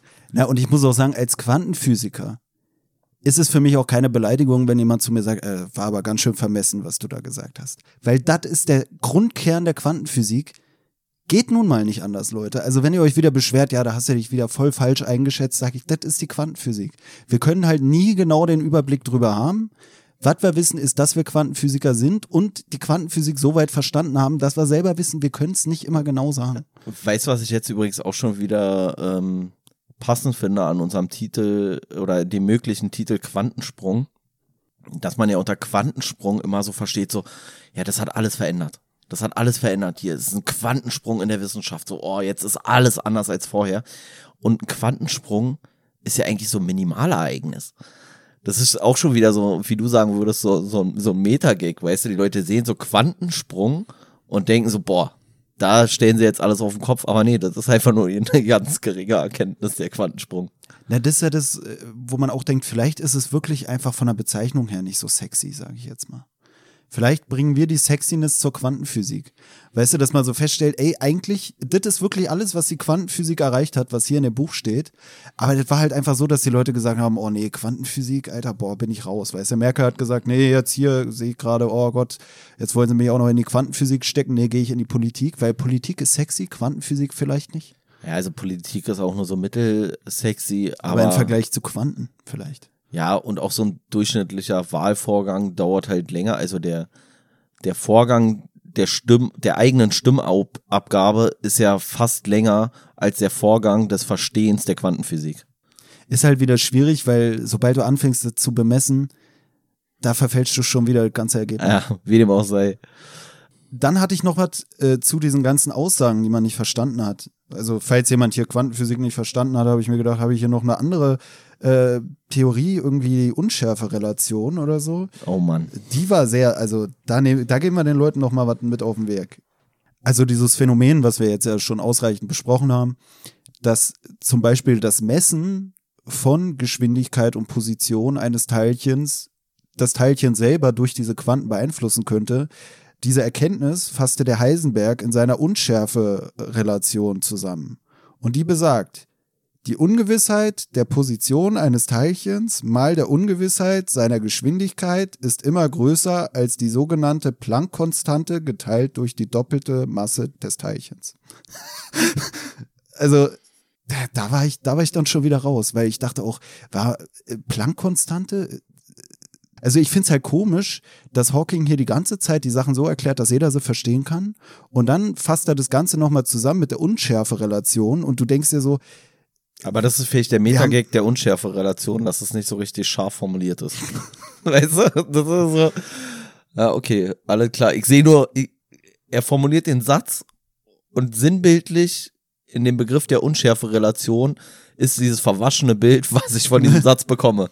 Das ist wieder ähm, die Bestätigung der Quantenphysik und zwar indem man dann versucht, es darzustellen, als wäre es kompliziert, damit es nicht zu einfach wirkt. Dadurch wird es wieder ungenau gemacht. Du kannst es ja auch nicht mehr rechtfertigen, dass du dich ein ganzes Leben mit Quantenphysik beschäftigst, wenn du es einem absoluten Laien innerhalb von fünf Minuten näher bringen kannst. Weißt du, dann ist ja so, ja, okay, geil. Ah, dafür hast du jetzt 40 Jahre geforscht oder was? Naja, herzlichen Glückwunsch, ey. Ich verstehe gerade wirklich nicht, wo einem das dann hilft, so mit der doppelten Masse des Teilchens, die Planck-Konstante, wo ich mir immerhin denke, immerhin ist die Planck-Konstante eine Konstante. Das spricht ja dafür, dass die sich nicht mehr durch das Quantum verändert. Ja, ja, genau so sehe ich das nämlich auch. ey, naja, ey, wenn ich meine, meine Vorlesung hier beendet habe, dann kann ich mich auch endlich der Planck-Konstante nochmal widmen.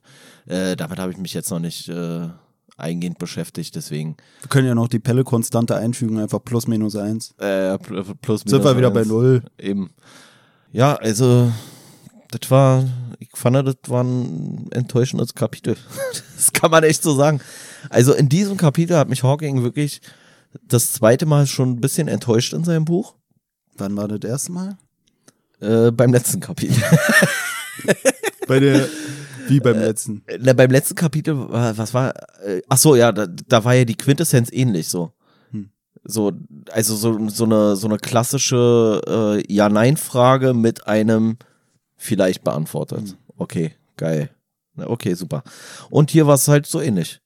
Aber äh, mitgenommen haben wir den gesamten Unterrichtsstoff für die äh, Physiksemester äh, Quantenphysik 1, Quantenphysik 2 und Quantenphysikzyklen im Semester 5.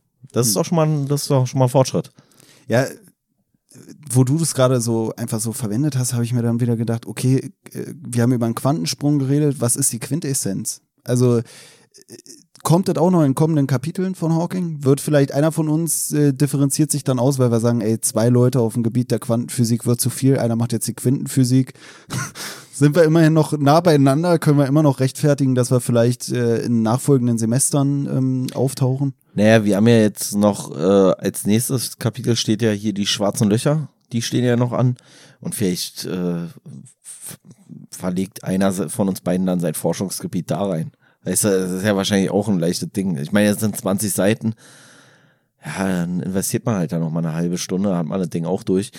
Ähm, ja, muss man mal sehen. Ja, also ich denke, Schwarzes Loch ist zwar ein Ort hochkonzentrierter Masse, aber er wird trotzdem kein schweres Teil sein. Ne? Ja, machen wir einfach ein bisschen, bisschen hier Hawking lesen, machen wir einfach das nächste Semester auch noch hinten dran. Am Ende machen wir einfach das komplette Physikstudium, bieten wir einfach an, für Oma oder so. Nee, nee, für Ome nicht. Aber wir machen eine private Hochschule auf. Vielleicht wird das sogar die erste Folge, die wir hinter so einer Paywall verstecken. schlecht. Ich, ich beantrage direkt nach der Aufnahme dieser Folge machen wir, beantragen wir direkt die Akkreditierung als äh, Physikstudium für unsere Podcast-Folge, würde ich sagen. Machen wir direkt, Leute. Ich meine, im Endeffekt geht es ja darum, auch viel im Studium und in der Schule zu zeigen, dass man sich Wissen aneignen kann. Und wer diese Folge hört und die Quantenphysik versteht, der, der, der reicht ja für den Schein. Also, ja. was willst du mehr? Zeugnis kannst du ausstellen, im Beruf brauchen sie sowieso was ganz anderes, machen sie dann am Ende Zahnarzt oder so, wäre ja auch nicht unüblich. Und dann hast du halt einfach dein Physikstudium in der Tasche. Ja, also um das jetzt, das gesamte Gespräch nochmal abzukürzen auf die eigentliche Kernaussage der Antwort auf die Frage, können wir die Zukunft vorhersehen? Vielleicht. Ja, nein, vielleicht. Herzlichen Glückwunsch dazu. War das ähm, die Zusammenfassung der Folge, die wir am Anfang angekündigt haben? ich weiß, das war jetzt die Zusammenfassung von, von dem Kapitel, das war die Zusammenfassung der Folge, das war die Zusammenfassung von seiner Zusammenfassung. Also, Mann Hawking. Äh, also in dem Kapitel hat er sich aber wirklich nicht allzu weit aus dem Fenster gelehnt. Ja, äh, wenn du nichts mehr hast, wollen wir beenden? Äh, ja, von mir aus. Können wir das Kapitel damit erstmal abschließen und ja, uns höheren Aufgaben widmen in Zukunft. Ja, müssen wir mal sehen, was wir jetzt dann. Äh Schatzinsel oder so. Ja, ja, vielleicht die Schatzinsel. Nachdem Hawking hier machen wir. Ich fand Piraten war noch schwieriger zu verstehen als Quantenphysik. Wenn man die Zukunft schon nur vielleicht vorhersehen kann, dann können wir ja wenigstens mal einen Blick in die Vergangenheit werfen und der ist ja äh, deutlich unverstellter. Naja, gut. Äh, also in diesem Sinne, äh, wir wünschen einen schönen Feierabend, bleibt stabil. Eure stabile Seitenlage. Auf Instagram erreichbar unter stabile-seitenlage-podcast.